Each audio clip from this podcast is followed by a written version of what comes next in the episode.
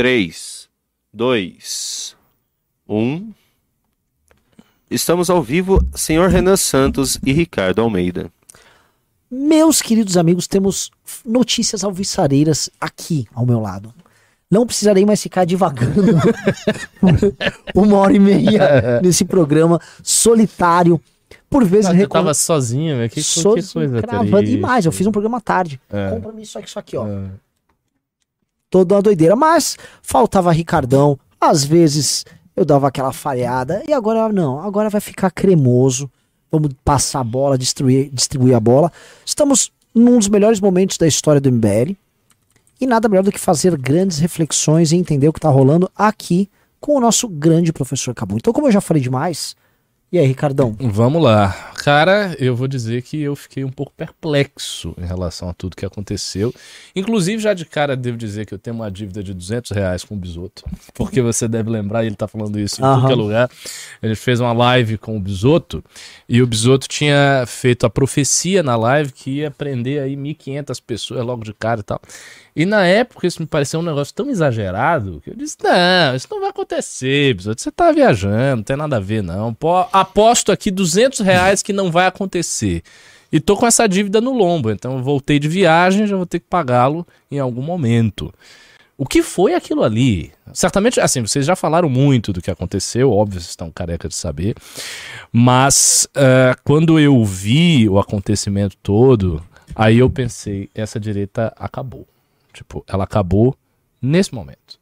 né? Aquele a- a- o espetáculo todo do vandalismo, aquelas pessoas completamente aliadas da realidade, elas batendo palma pra polícia que ia prendê-las. Sim, aquilo é muito louco. Tu- um- sabe, aquilo tudo tava horrível, as pessoas idosas sendo algemadas, sabe? Foi, foi realmente um triste fim do bolsonarismo, que não acabou por aí. Eu, eu já tendo a crer que o Bolsonaro será preso. Acho que o Bolsonaro vai para trás das grades.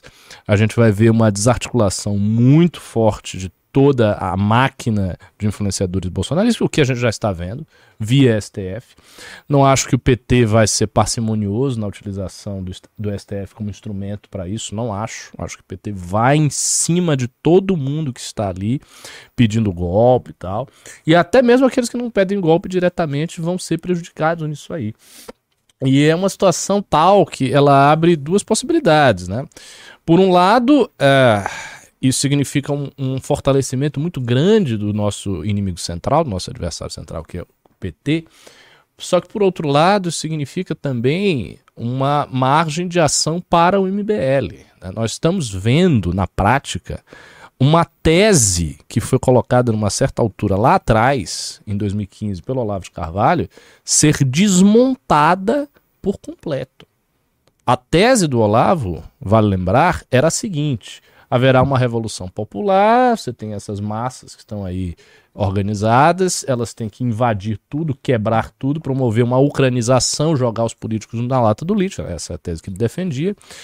E é isso que vai resolver, porque com isso o sistema político vai ficar apavorado. Tanto que os olavetes até hoje usam muito uma terminologia, ah, as instituições têm que ter medo do povo, eles têm que temer o povo, porque o povo... Só que o povo desorganizado, o povo amorfo, não cria medo em ninguém. É- Essa é a realidade. As instituições elas têm força suficiente para prender as pessoas que vão vandalizá-las. Né? E a gente viu isso muito claramente. Então, houve uma tese que não tinha a substância da sua concretização material, que era uma, uma ideia vaga. Essa é a verdade, uma ideia vaga. E essa ideia, se, se- ela ocorreu na prática, eles fizeram isso e se deram muito mal. E com isso, o bolsonarismo inteiro começou a ser desarticulado. Você veja o que aconteceu, por exemplo, com o cara lá do Distrito Federal, o Ibanez, problema que está passando, o Anderson Torres agora, o próprio Bolsonaro, as contas todas de bolsonaristas que caíram. Então foi um episódio extremamente danoso para a imagem da direita internacionalmente falando, extremamente danoso para o bolsonarismo, só que para nós que defendemos uma tese oposta e vamos numa linha inteiramente diferente, não é tão danoso assim. né? A gente vê ali um horizonte de atuar, de criar uma direita respeitável e conseguir enfrentar o PT por meios de oposição normais, que são os meios parlamentares. Uma coisa, por exemplo, que os eleitores do Bolsonaro têm que entender de cara, esses 58 milhões de pessoas que votaram no Bolsonaro, é o seguinte: Lula não irá sair do poder à força. Isso não vai acontecer. Ponto. Isso não vai acontecer. Então, desista. Desista de tentar tirá-lo à força. Desista de imaginar que vai vir um milagre e que vai acontecer alguma coisa e as Forças Armadas vão se revoltar e vai ter um golpe. Isso não vai acontecer. Isso não vai acontecer. Lula vai prosseguir o seu governo normalmente. Talvez haja no futuro alguma chance de se construir uma tese de impeachment. Eu acho difícil, porque não acredito que o PT cometerá os erros que foram responsáveis pela construção da tese do impeachment e não acredito que o Congresso terá interesse nisso, a não ser que haja um balanço de forças muito drástico ali dentro, a coisa mude muito daqui para o decurso do seu governo.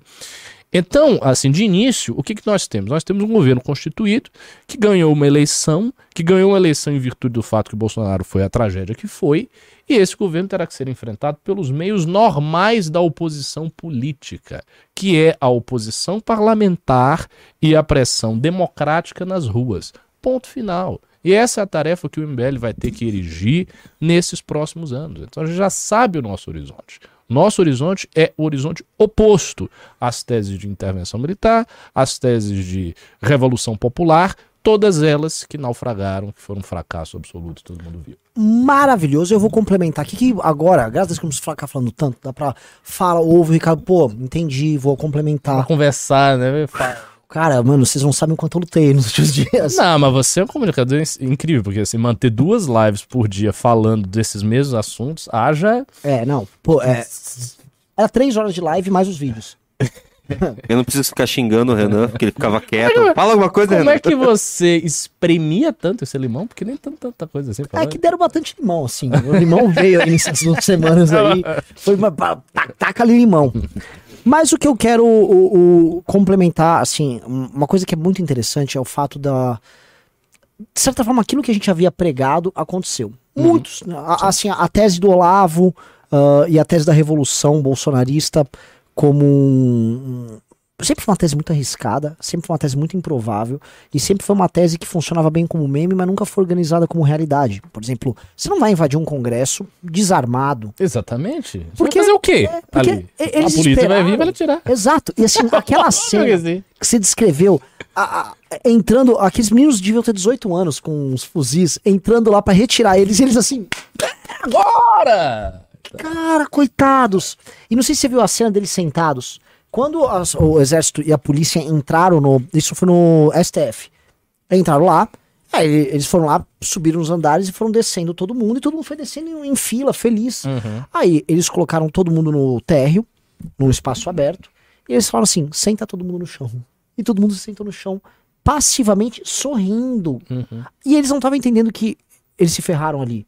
Eles estavam filmando. Para de filmar! Aí uma mulher tentou levantar pra reclamar, tomou uma rasteira do polícia. polícia, senta! aqui!" Eu acho que eles não se tocaram. E o primeiro cara, que acho que é um dos melhores vídeos daquele momento, é um sujeito que.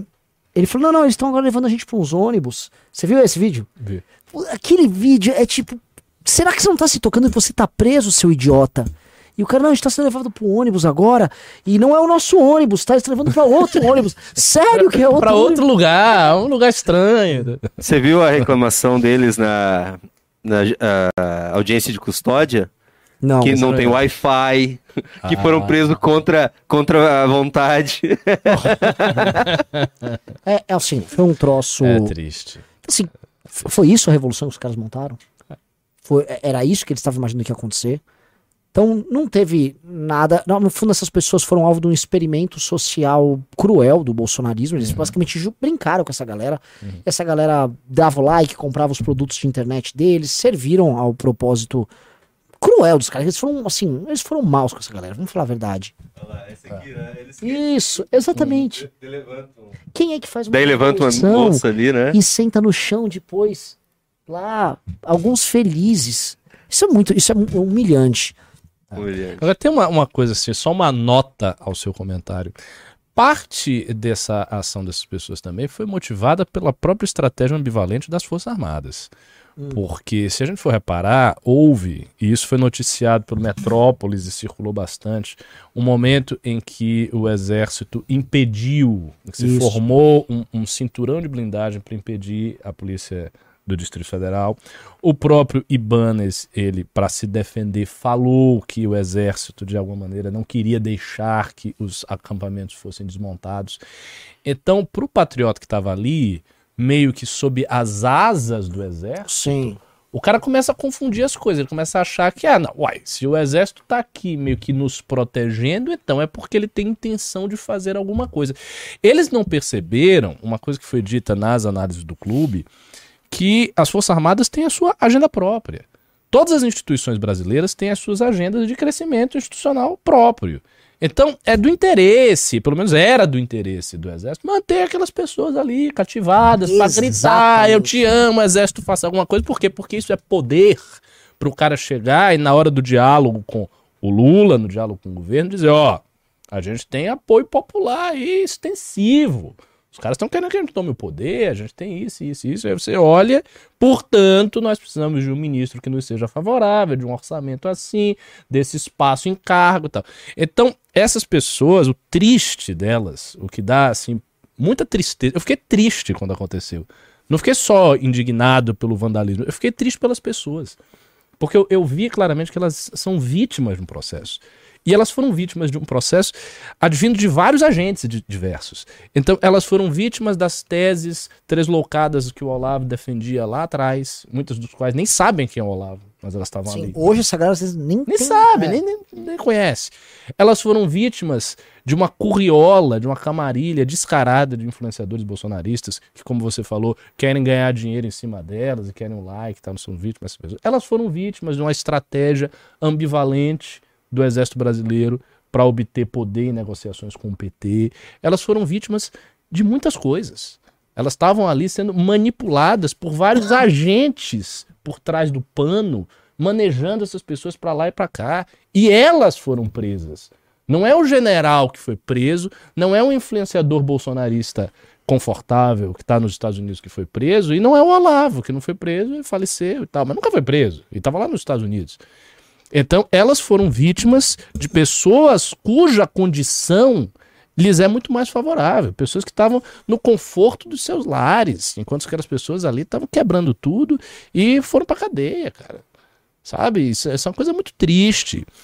E também, quando eu vi o episódio todo, eu pensei o seguinte: que grande diferença e como vocês são é, privilegiados de estarem seguindo o MBL e estarem na esfera de influência do MBL.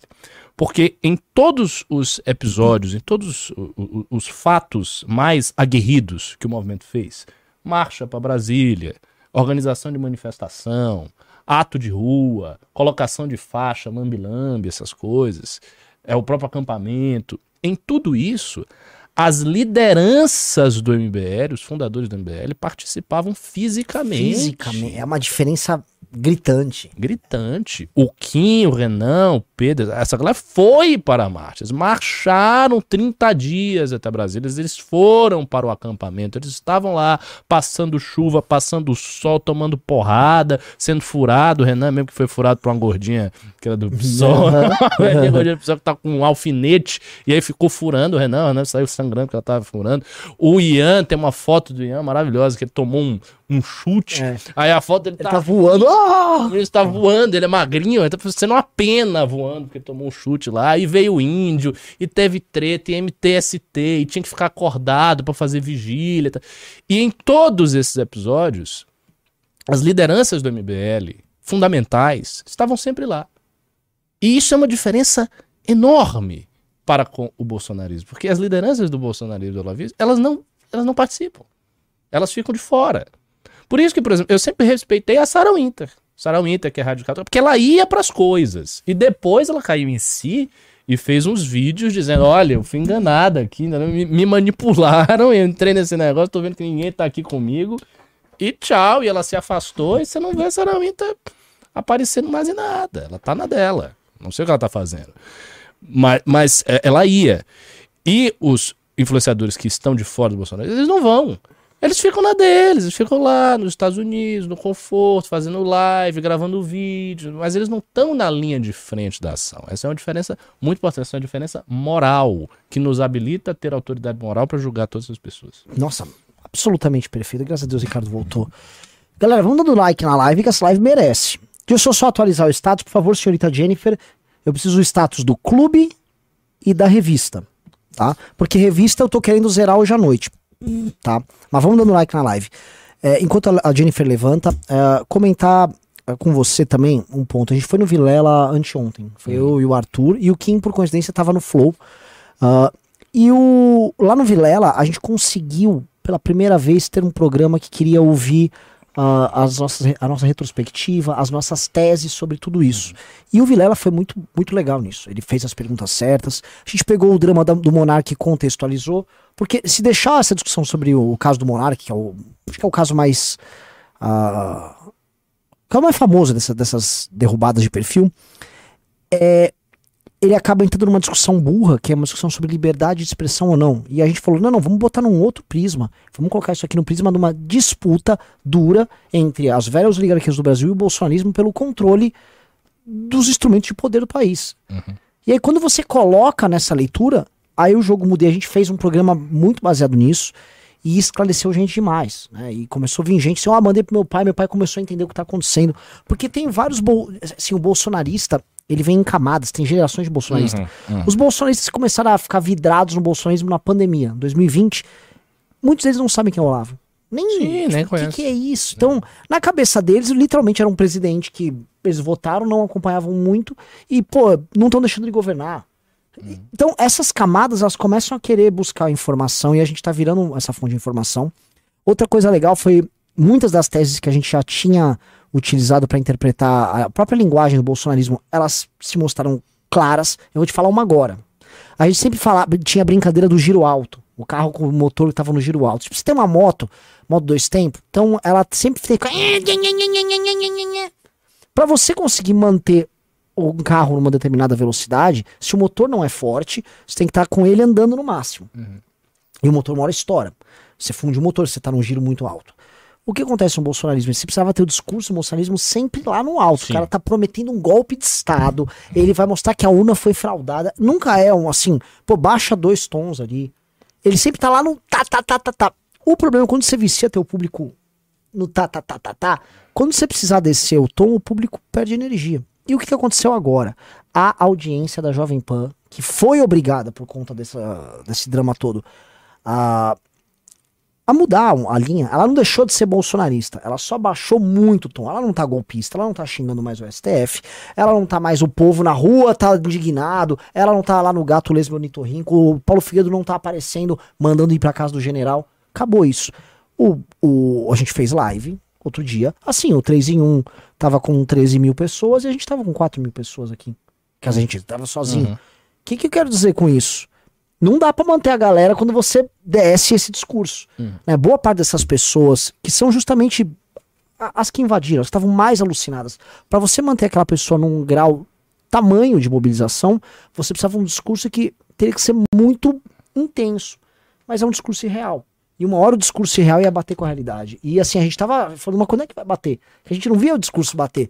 Só que a, a, a acho que o, o evento apocalíptico da derrota do Bolsonaro, e aí da expectativa de, não, ele perdeu, mas ele tinha um plano.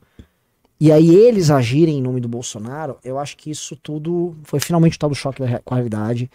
E desde o dia 8 de janeiro, eles estão num processo de derretimento em redes. Eu citei você ontem, que eu comentei assim, ó, um problema que pode ter é a tão falada desmobilização da direita que o Ricardo falou, ó, vocês estão como certo Isso que a é um direita vai estar tá permanentemente é, mobilizada, mas lógico, ela pode desmobilizar. É, eu, assim, eu acho que esse risco é o maior risco que existe. Se eu fosse colocar assim na hierarquia dos riscos, o primeiro risco maior, o mais, assim, perigoso, é a desmobilização da direita. Por razões que são de ordem material. É, a direita brasileira ainda é extremamente dependente da internet, como todos sabemos. As três forças da direita básica, que são o bolsonarismo, o Partido Novo e o MBL, eu estou falando em termos de forças eleitorais, todas as três são dependentes da internet. O voto que vem para deputados bolsonaristas, deputados do Novo e deputados do MBL é um voto que passa muito pela comunicação dessas pessoas nas redes sociais, pelo tamanho do alcance que elas têm, etc, etc, etc. O que é que isso impõe de cara? Isso impõe que quando você produz conteúdo, você precisa engajar as pessoas. Pessoas precisam estar muito interessadas no seu conteúdo, elas precisam ficar replicando, elas têm que ficar dando like, elas têm que estar ali com uma motivação em cima do seu conteúdo que permita você manter o engajamento e daí você converter isso em voto. A política tradicional não funciona desse jeito. Por quê? Porque eles não, eles não, não, não operam com a internet. Eles operam com uma pirâmide de vereadores, prefeitos, isso, aquilo, propina, grana aqui, alto, alta utilização de fundo partidário, dinheiro, e aí eles se elegem, fazem a capilaridade, fazem a base. Você pega um partido como o PL, você pega todos os deputados do PL juntos, talvez Quer dizer, do PL, não, porque agora tá, tá gigante, com os é. bolsonaristas. Ou, sei lá, um PP, tirando os bolsonaristas. PSD, tira os bolsonaristas. PSD, MDB. PSD, MDB. Você pega todos esses deputados e você bota o que eles têm em termos de rede, junto com, sei lá, Guto, Nicolas, 15 e soma uns seis ou sete. Esses seis ou sete têm maior alcance em redes do que todos esses aqui. Então a disparidade é muito grande, porque a direita depende da internet, dado que a internet é de graça e, e por isso. Se, portanto, você tem uma desmobilização geral das pessoas, você vai ter uma diminuição muito drástica desse engajamento. A pessoa não vai se engajar do mesmo jeito, ela pode começar a consumir menos conteúdo de política. E consumir menos o conteúdo de política é uma coisa simples no Instagram. Ela pode, por exemplo, deixar de seguir, ou seguir e não dar o like, ou olhar um outro conteúdo, ou sair de certos grupos de WhatsApp, porque, por, por exemplo, a infraestrutura toda do bolsonarismo consiste em grupos de WhatsApp, um monte de grupos de WhatsApp que eles têm espalhados. Tudo. A pessoa pode sair. Mas, ah, eu tenho três grupos de WhatsApp. Ah, não, mas já tá enchendo meu saco aqui. Tuc, tuc, tuc, tuc, tuc, saiu. Imagina que isso possa ser feito por milhões de pessoas. Se você tem milhões de pessoas saindo dos grupos do WhatsApp, vendo menos conteúdo político, dando menos like e tal, você tem um, um desengajamento geral. Qual a consequência imediata disso? A consequência é que você vai ter um pool, né, uma, uma, uma esfera muito menor de pessoas para levarem manifestações, atos de oposição, etc. Portanto, você enfraquece a direita nas ruas. Você também enfraquece a direita no voto, porque você vai ter menos voto, dado que as pessoas estão menos engajadas, vão fazer menos campanha, elas vão replicar o conteúdo menos com seus parentes e amigos, etc. Então, tudo isso pode provocar na direita uma retração muito considerável. A gente pode estar vendo aí nos próximos anos uma retração de 50%, 60%, 70%. Hoje é, é difícil hoje vislumbrar isso. Porque a gente não tem essa retração hoje, mas ela pode vir a acontecer. Por isso que eu acho que a tarefa número um do MBL, considerando que esse é o risco número um, é não deixar as pessoas se desmobilizar e trazê-las para dentro. Posso fazer um adendo? Claro. um exemplo de uma. ou ressignificar essa mobilização. É, o Guto Zacarias, por conta do Big Brother, ele gravou um vídeo respondendo um participante do Big Brother, que é desses militantes de movimento negro, e ele fez uma parceria com o Nego Di. Tá com quase 60 mil curtidas. Explodiu o vídeo, milhões de visualizações, e tende a explodir mais, ainda mais se a gente. Eu nem contei o TikTok. Esse é um tipo de disputa política que vai ser muito forte durante o governo do PT você consegue criar uma mobilização muito quente em cima disso. E isso não tem nada a ver com o golpismo do Bolsonaro. Exato. Essa ressignificação da, da militância da direita vai ter que acontecer. E aí tem um problema do bolsonarismo que foi o fato deles terem é, eleito pessoas muito fracas para fazer esse tipo de trabalho. Então, você pega a, a- uma Carla Zambelli, eu fui olhar, pô, deve ter algum mérito no conteúdo dela. E assim, eu não vou ser despeitado, eu não achei o mérito. O uma parte dos- do produto dela era uma tipo, viva o presidente. É, é, eram uns conteúdos só puxando. Ela nem aparecia nas próprias redes. Você não tem vídeos da Carla Zambelli, recortes dela, não tem nada. A rede dela era uma divulgadora do Bolsonaro e aí ela aparecia, ela colava uma imagem dela junto com o Bolsonaro ali pra pessoa ficar marcando. Que não é uma fórmula que funciona muito. Funcionou pra ela porque ela simplesmente era a maior de todas. Agora, muitos rapazes concorreram, tipo, tinha um cara que foi do MBL, o Kaique Mafra. A rede dele era uma imitação da Carla Zambelli. Em vez de ter a Carla, era ele. não, sei lá, nem sei se teve 10 mil votos. Entendeu? Então, é um método, é um modelo que é muito preguiçoso. Que você não estuda pra fazer nada, você não produz um conteúdo interessante.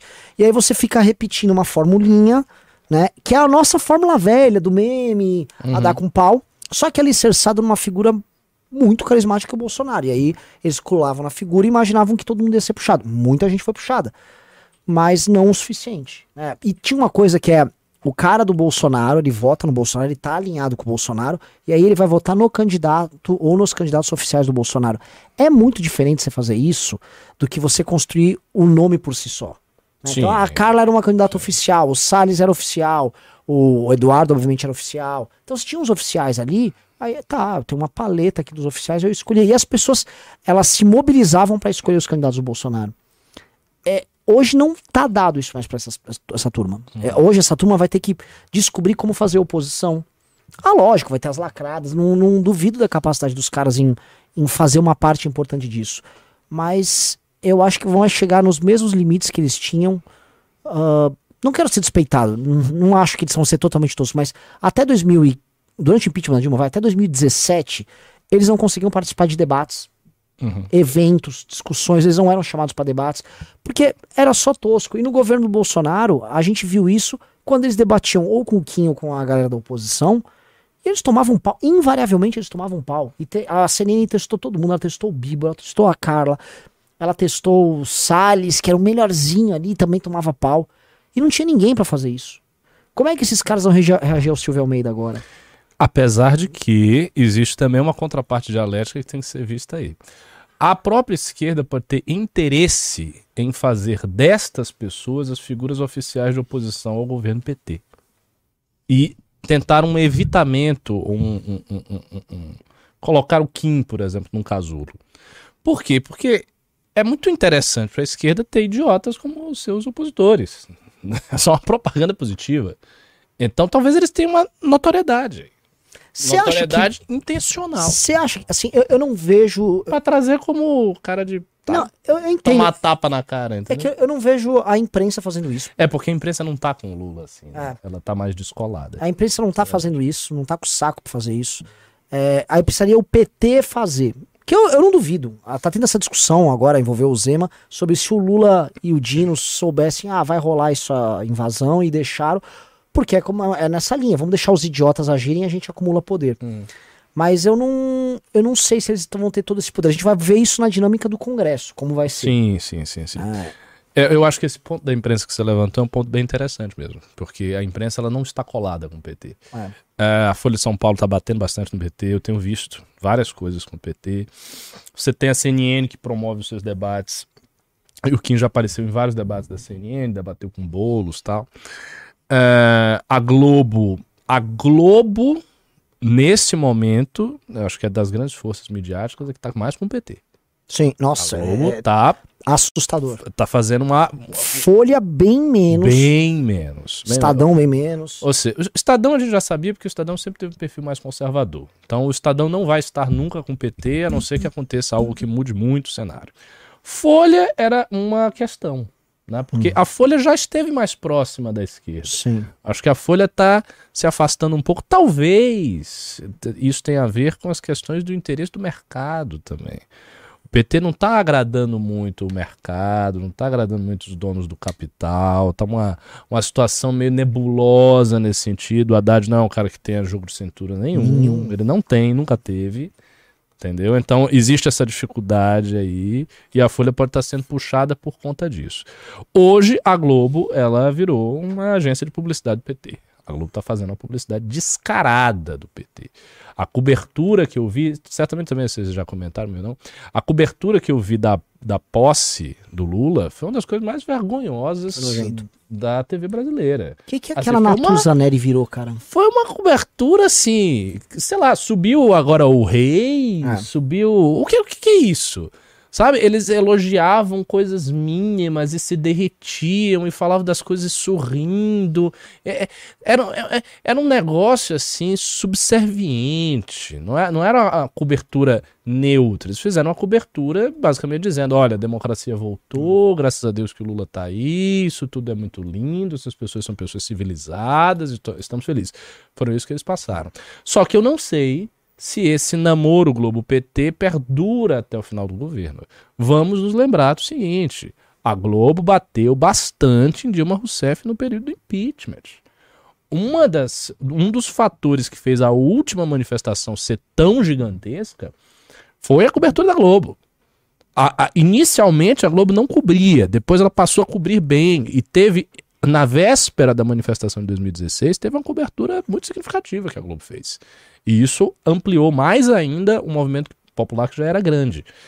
Então, a Globo, a Globo ela, não, não, ela não é estruturalmente aliada do PT, ela não é um, um departamento do PT. Então, a gente pode estar tá vendo no futuro do governo, a partir das primeiras crises, quando talvez role algum escândalo de corrupção novo, a gente pode estar tá vendo um afastamento da Globo. E aí eu acho que o PT ficaria bastante enfraquecido, porque o PT não tem o SBT, o PT não tem a Record. Se o PT perde a Globo, não tem a Folha nem o Estadão, os, os principais veículos de comunicação não estão com ele. Então ele vai sofrer pressão aí. Sim. E tem um detalhe. Se Bolsonaro sai muito do jogo, por exemplo, se Bolsonaro é preso, ele sai muito do jogo, ele se torna inelegível, a imprensa fica mais confortável para poder no, bater. Exatamente. E Pô, ela começa a participar da criação de nomes, até nomes meio fake que eles vão participar. Exatamente.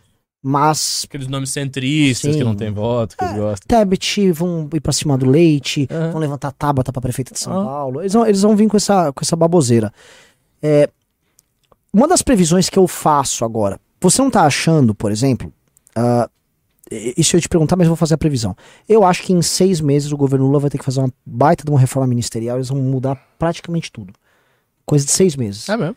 Por é, quê? Fique gravado, pode ser que eu esteja errado. Porque vai dar tudo errado muito rápido. E por, por diversos sinais. Esse, você viu o negócio que aconteceu nas americanas? Vi, sim, o escândalo de 20 bi. Isso, o, a animosidade e os ataques que eles estão fazendo a gente que era aliada do Lula não tá, não tá fazendo sentido.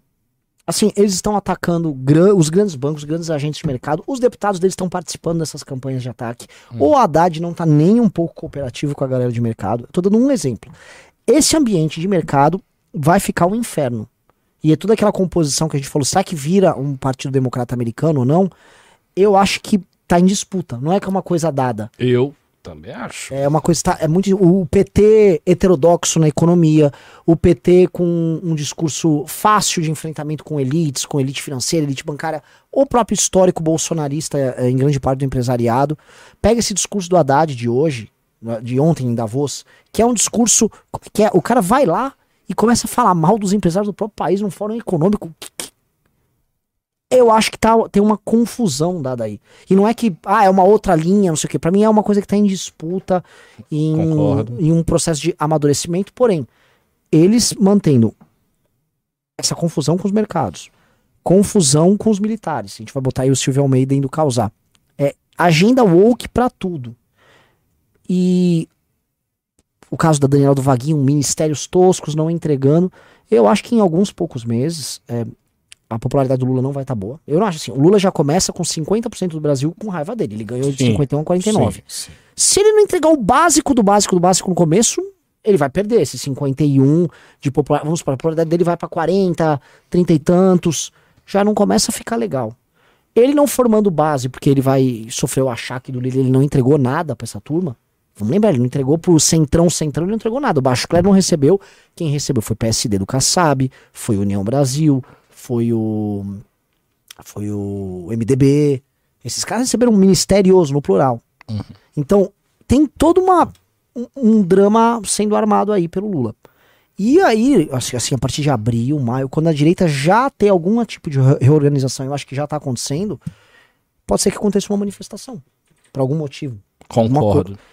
E aí essas coisas começam a precipitar.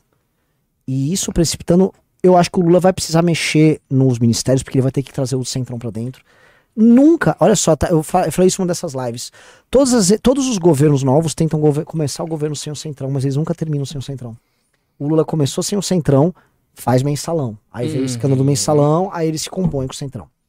Dilma começou, o, o, foi o que começou o governo de 2010 com o centrão, o PL, com o Valdemar já começou, aí ela faz a faxina ética, não sei se você vai lembrar, 2011. Lembro. Faxina ética, tira um monte de gente, ela tem um problema, é obrigada a recolocar os caras.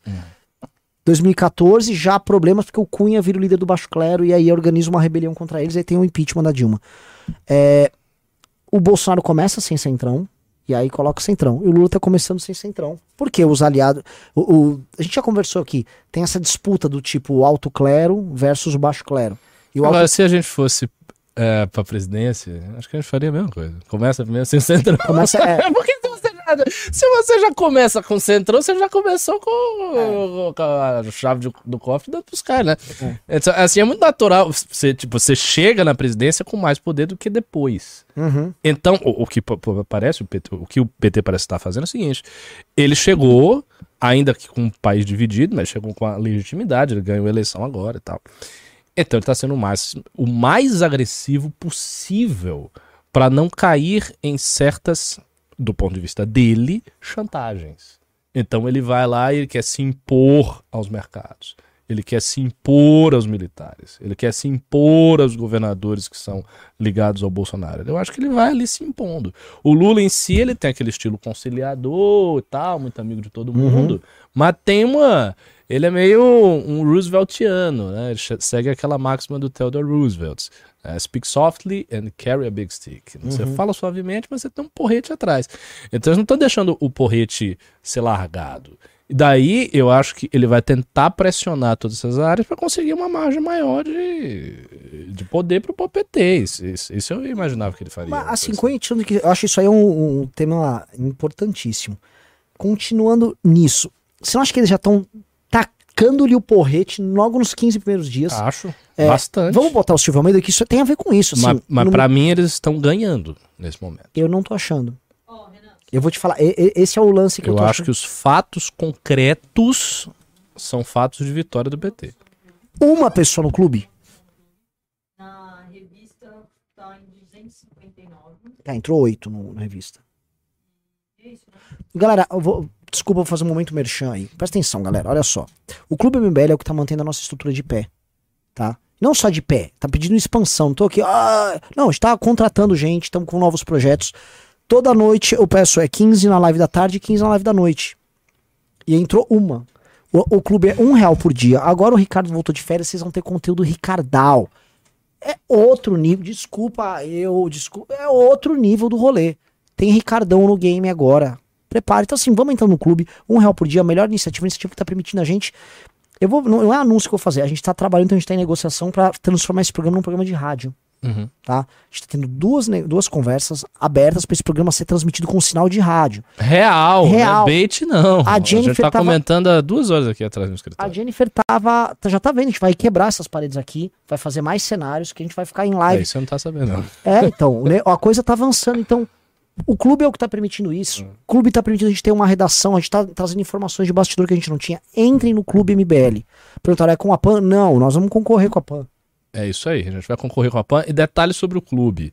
Vai sair, vai sair para agora um mini doc, que eu tô fazendo revisão e acrescentando coisas, que será o melhor mini doc da história do MBL. Só digo isso. Porque ele está extremamente assim, amplo, completo, com muitos detalhes sobre todo o fracasso do bolsonarismo. Ele, ele começa com fracasso. Eu não posso falar, não? Não, pode. Vamos É quem né? escreveu? Ah, quem, escreve, quem escreveu? É. Boa parte do texto foi o Fomerreiro. Ah, achei que tinha, que tinha sido você. Não, eu, é eu dei, eu dei um, do- Não, eu dei um bom tapa no mini-doc. Ah, assim, eu, eu fiz um, um trabalho ali final bem legal, mas quem escreveu boa parte foi o Merreiro. Honra ao mérito do Merreiro. E, assim, é muito abrangente, porque pega pega a, a crise que o MBL teve em 2019, com os bolsonaristas tentando arrancar os nossos seguidores, pega a constituição das esferas de influência do Bolsonaro, pega a hipnose, os motivos até sociológicos e psicológicos que o bolsonarismo faz para hipnotizar os, os idosos e tal. Então, assim, tá um negócio, um material fino. E vai ser gravado com a narração, ele vai fazer várias interpolações. Eu acho que aquilo ali vai ficar bem uns 40 minutos de doc. viu? E eu quero, eu gostaria de pedir que pelo menos uma parte dele a gente pudesse publicar no canal azul, para o pessoal ver o restante dele no- dentro Acho, do clube. acho E a ótimo. gente vai fazer uma assembleia com a galera do clube pra disponibilizar, porque é pra trazer vocês. Então, o clube é o nosso melhor trabalho. A revista, então, é o clube aprofundado. A revista vai permitir, assim, Ricardo fazer, sei lá. Eu vou fazer, eu vou escrever ensaios filosóficos na revista. Vou mesmo, vou escrever ensaios filosóficos culturais. Primeiro so- só vai ser sobre Nietzsche. Que é um autor que eu virei. Li tudo de Nietzsche. Ah, é? É, para escrever. pra- o Martin me convidou para escrever o, o texto do pós-fácil do Mário Vieira, e era sobre Nietzsche. Eu peguei toda a obra de Nietzsche, li tudo que ele publicou, li os seis livros do Mário Vieira e tô terminando o artigo. Vai ser um negócio fino. E assim, hoje eu posso dizer que eu conheço bem a obra de Nietzsche. Dá pra eu dar umas aulas só sobre Nietzsche. Vejam tudo isso no Clube MBL. Eu ia, eu, eu- engraçado você falar do Martim, que eu ia falar, ia ler um tweet dele agora que ele soltou, muito bom. A Manda. entrevista que Lula deu com a Natuza Neri só prova que, sem o pateta do Bolsonaro como concorrente, ele deixa de ser o Churchill Tupiniquim que todos esperavam para voltar a ser o Tiririca de sempre. muito bom. E, a e a- assim, a Natuza Neri, ela se tornou a jornalista mais patética de todas. Ela conseguiu deixar a Vera Magalhães pra trás, elas que são amigas. Porque desde a posse, você tava comentando do, da como a Globo cobriu de forma ridícula. Agora, não sei se chegou a ver na Globo News a Natuza. Não, não Quando- eu não tive esse desprazer, graças a Deus. Quando eles fizeram o desfile das minorias lá, com o Lula subindo, aí tinha uma. Era um índio, tinha um rapaz que ele era ao mesmo tempo deficiente e Sim, gay. eu vi. Aí tinha uma mulher. ela, Gente, isso aqui é uma representação de todo o Brasil. São brasileiros. O Lula trouxe brasileiros. Isso é muito representativo. Olha aquilo lá, é uma mulher negra. Tem uma mulher negra, tem um indígena, tem dois indígenas. A mulher lá se corrige, porque tinham dois indígenas. Tinha ainda o, aquele cacique da chuva lá. É, é- é o. Não sei se é o Raul. Não, ele é, ou- fa- ele é, fa- é Raoni, Raoni. Fa- fa- Ele é famoso, famosíssimo. Que é, Mas ele, fa- ele faz mesmo. Ele, é, é- não, ele é chamado periodicamente pra fazer pagelança lá. É sério. dá- isso é uma tradição da, da, da presidência brasileira. Eu acho até legal manter. Eu também acho legal. Tem que manter. O problema não era ele, Como não. assim? Eu sou, Ele- fa- Como? eu sou um obscurantista, eu O sou contra ele- a ciência e a favor da Quem que, superstição. quem que chama ele para fazer chuva? Acho que até o governo Bolsonaro chamou. governo? Todo, todo governo chama. É, uma, é um rito? É, deve Ah, ser. é uma se é um de rito, se é um rito, beleza. É o cacique Ah, é? Raoni. Ah, Cacique Raoni é famosíssimo. Acho O. Sting, Que o pessoal também ele. chama de velho com a tampa de Nescau. Foi o né? Bolsonaro, de forma, né? de forma muito desrespeitosa. O Bolsonaro reconhece. E aí tinha também um rapaz que eu achei engraçadíssimo, que, é, não, olha só, ele é um deficiente, tá subindo a rampa. Ah, não, estão dizendo, não, não. O, ca- o cara que faz o negócio, a, a, a pagelança é o cacique cobra coral, parece. Ah, é? Estou confundindo os Mas era o Raoni que tava lá. Ou não? Mas enfim, é- É, era um era um índio que gosta do Lula. e aí não é o índio do, né? não é a Índia do Bolsonaro, não é o índio que foi preso na PF. Que agora pintou uns índios violentos do Bolsonaro, né? São uns guaicurus, eu não. Ah, o- No último news que eu falei, eu disse: nós estamos parecendo o Brasil de 1500, É. o Brasil daquela época, porque cada, cada grupo político brasileiro tem, um, Tem um tem uma milícia é de verdade. índios. Tem índios violentos que estão ao seu lado, tem os índios do Lula, os índios do Bolsonaro.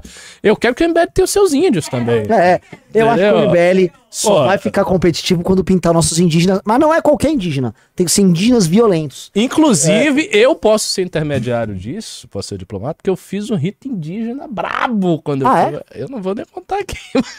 Foi real. Ah, eu fiquei sabendo do rito indígena Sim, bravo. sim, sim. Agora, eu, eu só vou, eu só vou fazer um rito indígena bravo aqui com vocês se É. vocês mandarem um like na live. Porque assim, a gente tá com 2.800 pessoas, programaço maravilhoso, só que só 1.800 likes. A gente precisa bater 3.200, 3.300, 3.500 pessoas. E vocês não estão se ajudando aí, tá? Jennifer, vamos... Clube, só uma pessoa. Só uma... Gente, eu não vou poder fazer uma... Ô, dia de volta do professor Ricardo é assim que vocês retribuem? É, pô. Uma pessoa no clube? Vamos olhar. O dia que a gente queria embebedar a Jennifer, teve- entrou 60. O dia que eu volto é um. Ai, É porra, os... né? Novamente, Vamos a gente vai ter vamos que embebedar a Jennifer? embebedar as mulheres. Chegou a Amanda Vetorazzo aqui. A gente vai ter, ter que Dá um oi ali, Amanda. cachaça pra ela. Amanda, dá um oi. Hoje é o dia da champanhe? Vai ali, dá um oi. Do Paraná. Dá um oizinho aí. Olá! Ah, boa noite. É hoje o dia? Ele tá preso? É hoje o dia É hoje o dia estourar essa champanhe. É. Não, eu tô aqui assim, Você todo nem vai sair daqui. Eu tô aqui só assim, ó, só aguardando o momento aguardando pra, álcool. pra, pra abrir essa champanhe. Mas eu vim falar que já tem data do Congresso de Curitiba. Ah, é? Dia 25 agora, próximo dia 25. 25 do quê? 25 do 2. Ah, do 2. Do próximo, é, é, verdade. 25, é verdade, boa. 25 de fevereiro, em Curitiba. E de verdade, isso não é, não é fanfic. Do Rio de Janeiro deu sold out uma semana antes do evento. De verdade, assim, quem é do Rio de Janeiro sabe, a galera, pelo amor de Deus, não tinha. Eram 300 lugares e a galera ficou de pé, né? Quem foi no evento viu. Então, se você é de Curitiba, se você é do Paraná como um todo e quiser estar conosco, já entra agora, mbl.com.br barra é, Paraná. É isso? Coloca aí depois. É, tá certinho. Tá certinho? Então é isso, galera. mbl.org.br barra Paraná. Muito bom. Mas de nada adiantar se não entrar no clube, gente. Amanda, Com certeza. a senhorita está linda. Muitíssimo obrigada, senhor Júnior. Abriu a porteira agora pros incels aqui. Não. Abriu a Ah, porteira, a galera já tá aqui passando lá pra você, porteira aqui, Ah, que pesada. bonitinho. Que bonitinho. É bom, no final do dia, assim, todo acabado, ver coraçõezinhos. Faz bem pra alma. Mas é sério, gente. Vamos pra. Foi muito legal o Rio de Janeiro. Quem foi sabe, assim, foi uma experiência muito legal. 10 horas da manhã no dia.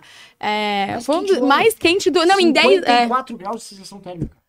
o dia Nossa. mais quente em 10 anos do Rio de Janeiro. Meu Deus. abarrotada, assim, a Jesus. praia e mais de 300 pessoas no nosso congresso, assim. Foi, falei, isso aqui é pra testar mesmo, né? Domingão, 10 horas da manhã, galera não estava de ressaca, galera não estava na praia, a galera estava no congresso. E Então, carioca, né? E- é, Não muito é bom. Fácil, E né? então, assim, eu quero ver Curitiba, hein? Porque o Rio de Janeiro fez bonito. Sim. Quero ver como que Curitiba vai exportar. Ah, Curitiba tem que botar 500 pessoas. Verdade, já tem o Beteg aí, tem... Vocês vão antes, né? Sim, sim, a gente vai fazer o interior antes. Um tour, né? Que padrão, né? É tour. É o padrão, tour. Padrão. Lá é The Blonde, né? Lá é The Bond. Bom, é isso aí, galera. Bom, bem-vindo novamente, Ricardo. Tenho Obrigado, certeza que a galera estava obrigado. aí com saudades. Tava com Mas saudade. ele tava na Bahia, né? Tava chato. Tá, né? é, tá- tava ruim, né? Ruim, né? Carnaval vai embora de novo. Ah! Pô, a gente podia fazer um carnaval lá, né? Um... Ia Não- ser ótimo, Não, né? não me tente, Amanda. Me Vamos? tente. Quem acha aí que a gente tem que fazer o um congresso no carnaval na Carnaval- Bahia? É, O carnaval lá, não é aquele coisas, carnaval que né? o pessoal fica se socando lá Mas rua? eu confesso que eu estou com Não é? curiosidade. É, mesmo. Eu tô com curiosidade de conhecer o carnaval de São Paulo. É maravilhoso, sério. Eu sou uma pessoa maravilhosa. Não, ela Bloquinho de falou com uma rua. intensidade, é Bloquinho de maravilhoso. rua maravilhoso. Ah, São tá Paulo tá muito velha, minha organizado. tá- tá- Aqui no tá de Ibirapuera, super organizado, tem revista pra entrar, banheirinho, foi super Você vai? organizado. Vou. Então vamos marcar aí e o com a galera. carnaval. Claramente foi criado um departamento de balada. Que tem É. E o Oliver. Que, pelo amor de É. Deus, eu não tenho condição de participar disso aí. Não, um bloquinho é. Isso é É. cultura, então. Não, mas, mas esse departamento de balada, eu obviamente não vou participar tanto, mas eu vou. Não, mas assim, um né? bloquinho é só Bota pra ver a cultura de São Paulo, né? lá. Mas Isso, São pra Paulo ver a consegue cultura, ter um pouquinho de cada coisa, né? Porque Eu tem só aqui quero ver a cultura no carnaval. só Tem o bloquinho, tem As carnaval. pesquisas etnográficas. Vamos lá, vamos ao que interessa ao clube, né? Porque hoje tá mais ou menos, hein? É, tá fraca, né? Mas até o final do News aí. Não, eu pedi uma coisa, só comentar com vocês. A galera ficou. O menino quebrou o pé. Lá, o Regis quebrou o pé, lá em Curitiba. E a, a avó de um, de um. Acho que foi do Colombo. Ou faleceu, ou tá muito doente.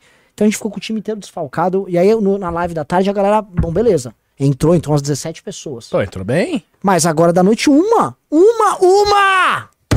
Ô, galera, outra coisa, a gente não responde. Não vai dar pra fazer revista. Deixa eu pedir um negócio, gente. A gente tem duas coisas pra. A gente tem, tem que responder o Bolsonaro, porque o Bolsonaro. Ah, nem comentei, tá? Ah, Vocês é? têm que dar like aqui e, e tem que comprar o clube, porque o nosso trabalho tá funcionando. Bolsonaro tá com medo do MBL.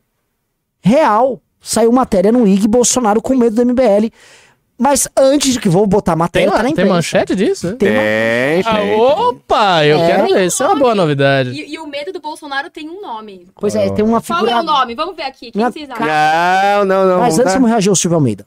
Falou. Então vamos lá, vamos Vamos reagir lá, ao vamos lá, Silvio Silvio Almeida. Almeida. Esta foi Amanda Vetorazo. A audiência até subiu. Vamos lá. Cadê o Silvio Almeida? Achei o Silvio Almeida. Vamos lá. E- Só deixa eu arrumar o áudio aqui. Ai, ai, ai. Achei. Bora lá.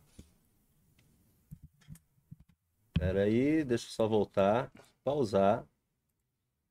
Daí vocês vão ver pra mim se o áudio vai Tá, estar Eu bom. te falo. Não, né? Não. Não, nem eu tô ouvindo. Eu te falei, Jennifer. É o mesmo.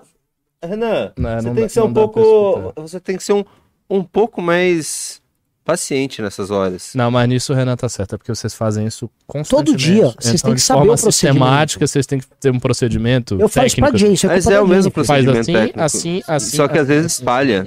Jennifer, você tem que é, garantir a qualidade do programa. E pra garantir a qualidade, você tem que garantir a repetição. Diferente, Júnior. Nada. Deixa eu Ah, ver mas se sempre vai é dar de novo. Calma. Calma, Renan. Eu vou, acho eu vou conseguir. isso é uma coisa só- quase supersticiosa. A técnica ela É, se move sozinha. é. Você faz a mesma coisa, mas ela muda. Pera aí. Vê se você assim com um avião. eu não, eu subi Ainda bem que eu lá, não o sou piloto de avião, né, tá Renan? caindo. Isso aqui vai fazer travar. Vai até sair o som, mas vai fazer travar. Muito pesado, é. Calma, uma hora vai dar. Então vai vamos voltar, vamos falar outra Vai, vai notícia, falando de né? outra coisa eu Parabéns. Eu, eu te falei, de, ó, eu fui começar o programa. eu Já- Renan, chega, você tá sem microfone. Chega de reclamar. Não, então Para de eu- reclamar. Eu, vou reclamar porque Para a de reclamação reclamar. dele é justa. A reclamação dele é justa. Esses são protocolos. Não, não é básicos. justa. Não é justa. Não é justa. Eu aguentei ele. Todo esse dia você não tava aí. Eu que aguentei ele, não foi você. Tudo bem. o que eu estou dizendo é que é uma tô coisa com áudio lógica. aqui, eu tô com áudio. Ah, tá Olha com só, aqui. É, é bizarro, mas a culpa é da Jennifer. Ela tem que garantir a qualidade do programa. Imagina a gente fazendo isso numa rádio, vamos botar aqui no ar. Mas quando... Aí não põe. É isso, isso. Isso é Outra feio, coisa. gente. Se, Mas se quando- tiver Também. da rádio, vai ter que ser. Ó, eu fui lá no muito, Vilela. Muito, muito. Botou o negócio do Monark tudo no ar, a justa não- puxa não tá daqui. tudo Qual é, galera? Então vamos lá, vamos botar a notícia então do Bolsonaro? Vambora. Opa. Vamos lá. É, vê. Não adianta testar, cara. Tem que testar antes, tem que aprender, tem que ter, ó. Quando... Tá. Você viu que vocês vão fazer o quê, antes? finalmente? Eu vou colocar a matéria. Pera aí. Vai, agora. bota aí a matéria. Pera aí. Chegamos a tenho que 3 atrás- mil pessoas, matéria, né? tá? Ao vivo. Obrigado, galera. Vamos de, de, de, de, E o clube? Vocês entraram no clube? Tem, tem- eu garanto que não tem aqui, das 3 mil pessoas, nem 5% de assinantes do Exato. clube. Então por que você não assina o negócio? rapaz? Achei a matéria. Deixa eu ver se eu consigo escurecer ela, porque senão não vai aparecer na imagem. Deu. Vamos lá. Ó o título. MBL, Zema, Leite e... Eu não, não Opa. Pera aí. Ô, sério? É, é normal isso aí. É? Como é que tira isso? Bom, mas tem uma. Tem... Não, mas que era legal ler a matéria. Deixa eu tirar. Mas- deixa eu tirar. Pera. Ai, É ai, difícil, ai, caramba. Difícil, difícil quando você tem um programa pra fazer, você sabe que esse é o tema É, do cara. título do A programa. gente podia dar uma adiantadinha enquanto ele vê nos pimbas. Aí, Mas A agora audiência cai quando a gente adianta o ping. É. Tá, tá. Vamos ver se, ó, agora não apareceu. Quer ver que eu vou colocar aqui? Vamos vai lá, aparecer aquele vamos lá. negócio? Oi. Ó, Olha lá. Pronto. MBL, Zema, Leite e Tarcísio causam medo em Bolsonaro. Esse presidente quer seguir comandando a direita. Aí vamos ler, vamos lá. aí. Absolutamente correto. isso aí. O ex-presidente Jair Bolsonaro está cheio de preocupações e admite que há grupos do campo da direita que causam a ele muita dor de cabeça. O ex-chefe do Executivo Federal quer descansar e passar um período isolado, tendo como objetivo retornar ao Brasil apenas no fim de março. Porém, tem consciência que existem políticos em busca da liderança dos eleitores que optaram por ele. Bolsonaro foi alertado por aliados que é uma ala do PL buscando um nome para transformar no principal representante da oposição. Os governadores Zema e Tarcísio são colocados como opções palatáveis. É, é, olha só, essa parte aqui da matéria, eles não vão ir para o PL, tá? Só entendendo. É, é, esse é o ponto em que o jornalista começa a refletir e aí ele começa a se confundir. né? O filiado do Novo foi reeleito no Estado Mineiro e é visto com um perfil empresarial, não tendo práticas tradicionais de política, verdade. Ele é tratado como uma pessoa sem papas na língua e com um discurso próximo do Bolsonaro. Extremamente agora, né? Ele diz que é 99% próximo. É. O fato de insinuar que o presidente Lula facilitou o ato terrorista em Brasília no dia 8 foi comemorado pelo campo da direita. E foi. Eles estão tentando o tempo todo, e a gente fala, no Partido Novo, se colocar como continuidade. Só que Zema é classificado como uma figura imprevisível, ou seja, pode criar dificuldades na hora de negociar cargos, comportamento diferente do Tarcísio. O governador paulista tem maior sensibilidade política e não se opõe ao diálogo. O que pesa contra é a falta de carisma, segundo afirma aliados de Bolsonaro. Mas assim, o carisma do Zema e do Tarcísio não é muito diferente, não. Já a preocupação com o Eduardo Leite envolve o PSDB. Bolsonaro alerta que os tucanos seguem com enorme força em um número significativo de filiados. Papo furado, não é essa a preocupação do Bolsonaro, não. Ele enxerga o governador gaúcho com capacidade para restaurar a sigla, conquistando centenas de municípios nas eleições de Hum, 24. eu acho que o jornalista deu uma puxadinha pro leite aí. Bela puxadinha, bela puxadinha. Ele fez do Eduardo Leite aí quase um É. temor. Assim, o PSDB não tá nessa posição. Opa, Aí, calma, cadê? Calma, calma, calma. tá, em, tá aqui na frente. Ah, pera. MBL e Leite também causa dor de cabeça. Bolsonaro não viu com bons olhos a intenção do MBL de criar um partido. Um dos planos do ex-presidente é transformar o PL em um partido de direita. Se o Movimento Brasil Livre conseguir tirar do papel o plano de ter uma sigla, muitas pessoas podem optar por seguir para a agremiação liderada por Renan Santos. Eu saí na matéria. Vamos, meu povo! Bora! Bora, O capitão da reserva não tem boa relação com o movimento e admite que não quer dividir as atenções com o grupo. De uma maneira geral, tá uma matéria até inteligente. Sim. É por aí mesmo Sim, sim. que as coisas estão. O fato, assim, o jornalista, ele acerta em vários pontos. E, assim, que eu já tinha ouvido falar disso, quem viu aquela, aquela, aquele relatório do clube ah, falando das oito alas a suceder o Bolsonaro, sabe disso. Por quê? Porque tá rolando essas divisões. E as subdivisões estão todas rolando e eles estão conversando entre si. O grupo evangélico fala com a turma do Tarcísio por conta da PRB Universal.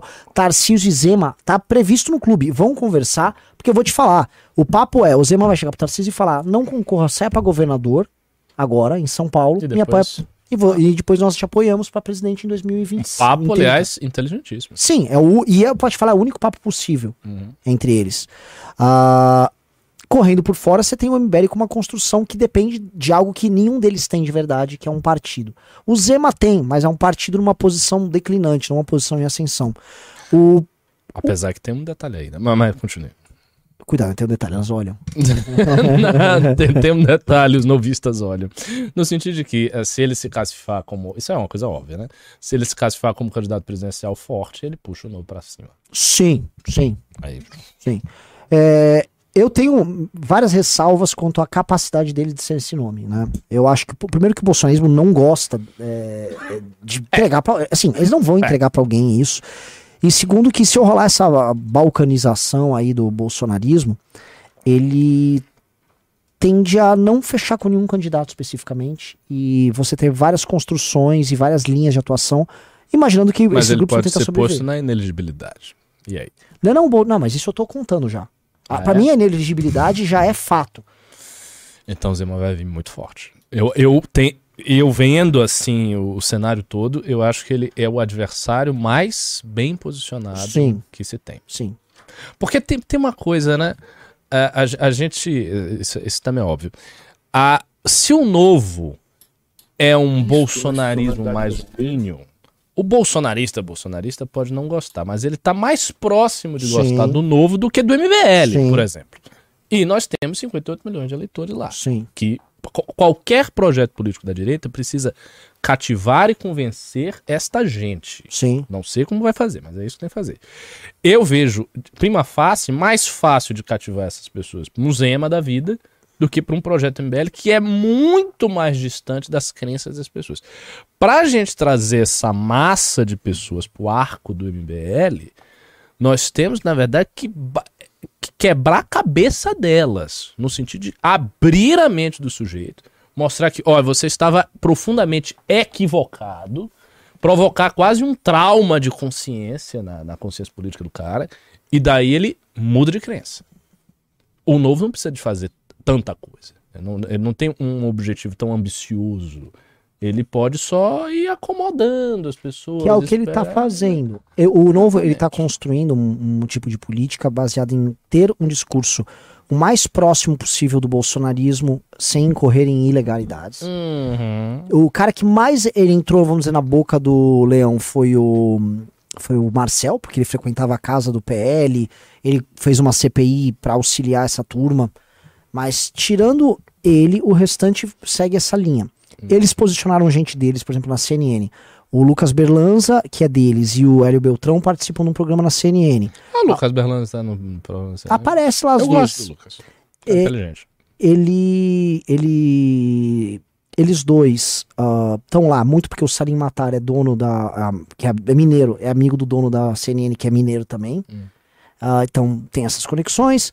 O governador de Minas Gerais, o Zema, é o nome, é o expoente deles pra isso, mas eu não vejo o Zema com carisma. Você vê que o Zema ele Não, o Zema não tem carisma, o Zema- é chato. Ele fala aparece- jeito- sempre endossando a tese bolsonarista. Como é que ele apareceu essa semana? Olha, é, o Lula foi leniente, ele joga uma dessas. Mas nesse processo ele também não produz tanta coisa. Como há uma demanda na direita por um nome duro com o PT, porém, vai, minimamente defensável, eu acho que ele vai começar a levar isso. Só que, como o próprio caso do Dória provou, a- isso não funciona assim, necessariamente. Uhum. O Dória ele era um nome, vamos dizer assim, posicionado tipo o Zema, muito duro contra o PT, e tinha um Bolsonaro lá causando. A oposição ao petismo, ela é, ela é dinâmica, vai vir muitas coisas vão acontecer. Uhum. E isso vai abrir espaço para muitas outras lideranças, às vezes gente que nem tá listada aqui. O, o destaque na força, criatividade e expressividade dentro da internet da oposição ao petismo vai cacifar muito a pessoa. Exatamente. E aí nós temos uma grande vantagem, porque o MBL é criativo, o MBL tem figuras carismáticas, entendeu? Então a gente consegue trabalhar nessa oposição de um jeito mais brilhante do que os nossos Sim. adversários, ainda que a nossa proporção parlamentar seja ínfima, né? Sim. uma pessoa. E tem uma coisa que também atrapalha muito o Zema. O Zema não vai poder entrar em grandes brigas diretas com o governo federal. Uhum. A partir do momento que Minas Gerais não está numa Tá situação quebrado. bem como vendem e E o PT já deu recado. Sim. É. E o PT não o PT não é trouxa. O Flávio Dino está possesso com eles. Se o PT endurecer em certas negociações de renegociação de dívida com o Estado, repasse, lá, o PT bota um torniquete em Minas. Minas não é um estado que está ajustado em contas públicas. É igual o Leite começar a brigar com o governo federal. Eu dou esse exemplo porque o Leite tinha uma intenção de ser candidato a, governador, a presidente da, República e ele era governador do Rio Grande do Sul. E como o Rio Grande do Sul dependia de renegociações e, e dependia do governo federal para muita coisa, o Leite não podia pedir impeachment do Bolsonaro. O Leite não foi nem muito duro como ele gostaria de ser. Então o Leite ficou meio impedido ali. E eu acho que isso em certa medida acontece com o Zema também. Mas é opinião. Pode ser que o cara entre num. Não, eu também acho. Eu, eu, eu acho que ele, te- ele tem uma dificuldade base, que é essa que ele vai ter que contornar de alguma maneira. E é do Uhum. interesse do PT não deixar que esse cara suba de jeito nenhum. Agora, citar o MBL eu achei interessante, porque é, óbvio que eles sabem da iniciativa do partido, óbvio que eles viram o nosso congresso. Os deputados bolsonaristas comentaram com o Kim em Brasília sobre como, como é que aconteceu que vocês. Sabe, os caras acham. Eles são meio fatalistas. Eles tinham, "É, esses caras vão morrer. Só acabou. Fatalista não é o termo, né? Eles são. É, é reducionismo. Tipo, não tá com nós, morreu. Por que, que vocês não são a Joyce? Essa é a dúvida. Por que, que esses caras não viraram a Joyce? E aí, a gente tá num processo de um crescimento. A gente tá. A primeira semana nossa de oposição ao Lula foi maior do que a oposição dos bolsonaristas eleitos. O Kim saiu na imprensa, debateu, a gente organizou coisa. A gente tava organizando mais coisa, não fosse a invasão. Direito. Exato. E isso tá, o Bolsonaro percebe isso. E criar um partido gera uma estrutura, não digo perene, mas né, uma, uma estrutura constante, de longo prazo, muito importante, que atrapalha quem não conseguiu criar isso. O Bolsonaro não ter criado o partido dele nesse processo foi um erro capital. Eu também acho. Eu sempre vi, desde aquela época que se conversava sobre o partido, que, pra mim, o destino a ser escolhido pelo Bolsonaro seria o de ser um cacique partidário. Se ele fosse um cacique partidário, eu vou dizer, o Bolsonaro não seria preso. Bolsonaro. As pessoas meio que iam. O sistema meio que ia deixar o, o Bolsonaro em paz, porque o sistema. É difícil o sistema pegar o cacique fundamental de um partido que tem não sei quantos deputados. Ele tá meio que blindado ali, cara. Ele saía ali da presidência, virava cacique, ficava ganhando uma grana preta, montado no dinheiro, botando fulano, fulano, fulano pra candidatar. Ele próprio até poderia virar inelegível e ficar na dele. Mas ele não fez, né? Isso foi um, um erro mortal. O lance dele era morar no palácio. Tá claro, esse, ele, ele, ele queria presidência no curto ele precisava fazer isso. Tem- Só um detalhezinho sobre no- o nosso projeto partidário. A gente tem uma vantagem aí que a gente tem que refletir. O Partido Novo é um partido muito burocrático.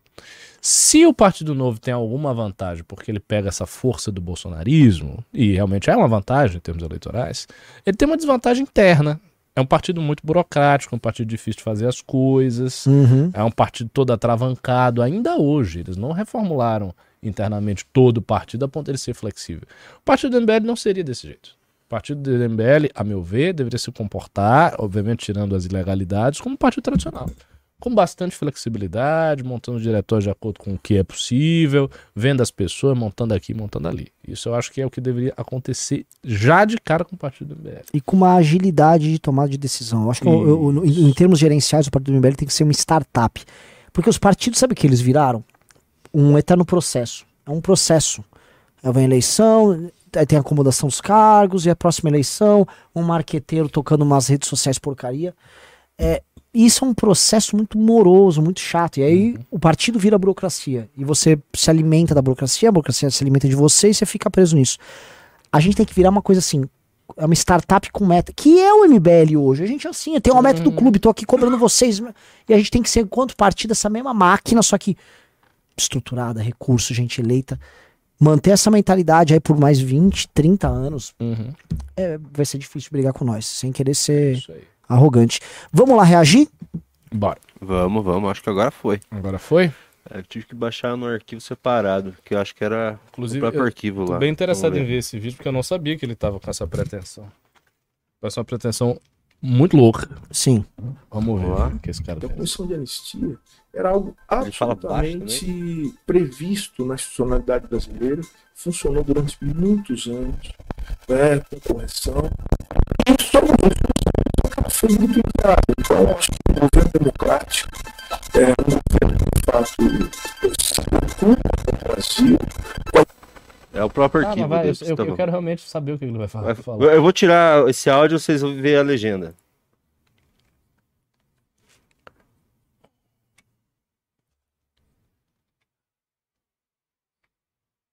Pô, ele tem uma vozinha de, de bom moço, né? Ah, veja bem, agora eu entendi. Você me passou fake news, né? Não é que ele vai abrir a comissão lá da ditadura militar. Pelo menos nesse vídeo não tá. não É, tá ele falou em reconstituir a comissão anistia. Não, a comissão anistia para o bolsonarismo. Ele tá falando do bolsonarismo ou não? Eu acho. Eu acho que não. Porque acho que ele eles- tá... Deixa eu dar uma olhada Não, aqui. porque eles estão falando há muito tempo, inclusive isso foi um grito da que não- militância lá do PT, da posse, sem anistia. blá, blá, blá. Eu acho que ele está falando isso, ele está dizendo, houve um instrumento no passado que foi a comissão e temos que... Deixa eu ver. Não, perseguidos da ditadura mesmo. Ah, é? Ah, e tem notícia que Silvio Almeida exclui militares e inclui perseguidos da ditadura na composição da Comissão de Anistia do Ah, Ministério então, dos Direitos é, Humanos é, e Cidadania. Caramba. Deixa, eu- É, deixa eu ver mais coisas sobre isso aí. Ministro Silvio Almeida... entre- eh, Escolha militar dos funcionários no português...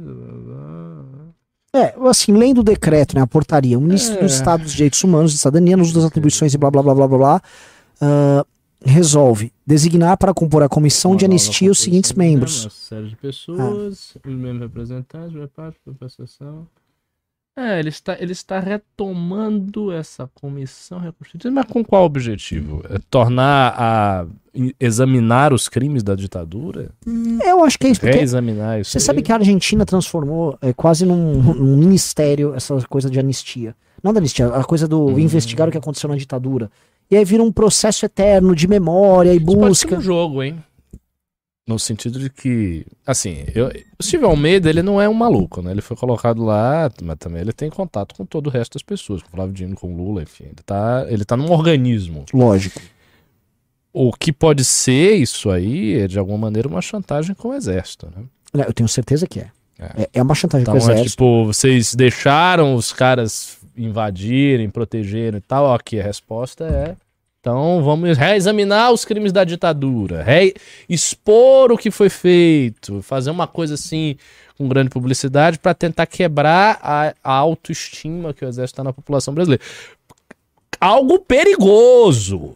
Porque você tem metade da população brasileira querendo ver os crimes da ditadura e achando muito bom. Sim. Note bem, essas coisas de anistia, de crime da ditadura, isso toca o coração do esquerdista. A galera que tá com intervenção militar tá a fim de ver estampado que um general daquela época quebrou os dentes de um comunista. Sim. Então, também o efeito disso é uma coisa a ser calibrada, né? Sim. É, Eu acho que eles, podem, eles vão- eles vão prender os caras? Não vão, né? Então, eis o problema. E- Eles não, eu acho que eles não vão. é- Esse é o tipo de briga que, se eles forem brigar mesmo, eles vão chegar em alguns pontos de, de impasse. Eles vão punir, punir alguém? Não vão. Eles vão ficar esclarecendo e esca- escarnecendo Para as Forças quem? Armadas perante o público deles. Pro Silvio Almeida ficar dando uma de. Tanto faz quanto tanto fez. Eu, eu, eu não sei, assim, eu, eu, novamente, eu acho, assim, a gente não pode subestimar, mas a gente não pode superestimar também. Uhum. Porque muita cagada tá sendo feita. Eu não posso falar palavrão. Muitos erros estão sendo cometidos por esses caras. Um deles é hiperestimar o tamanho do próprio público e imaginar Sim. que o que funciona pra tua bolha tá funcionando pra todo mundo. O bolsonarismo foi isso, grande parte do governo. Acho que acordaram quando teve o Auxílio Brasil. Mas o PT pode estar nessa. Tipo, vamos, vamos inflar, vamos botar fogo aí na militância. É uma regra básica: todo governo começa com sua militância no auge da energia política, né, no- pronto pra gastar. Então eles estão botando várias bombas largando na mesa. Então, é o Todes, é não sei o que, agora esse negócio da anistia. Vai vir mais. Eles estão tacando um monte de bomba. É, a estratégia deles está sendo plantar agora é, instrumentos e, e causas para que elas sejam, vamos dizer, digeridas e debatidas e confrontadas ao longo do mandato.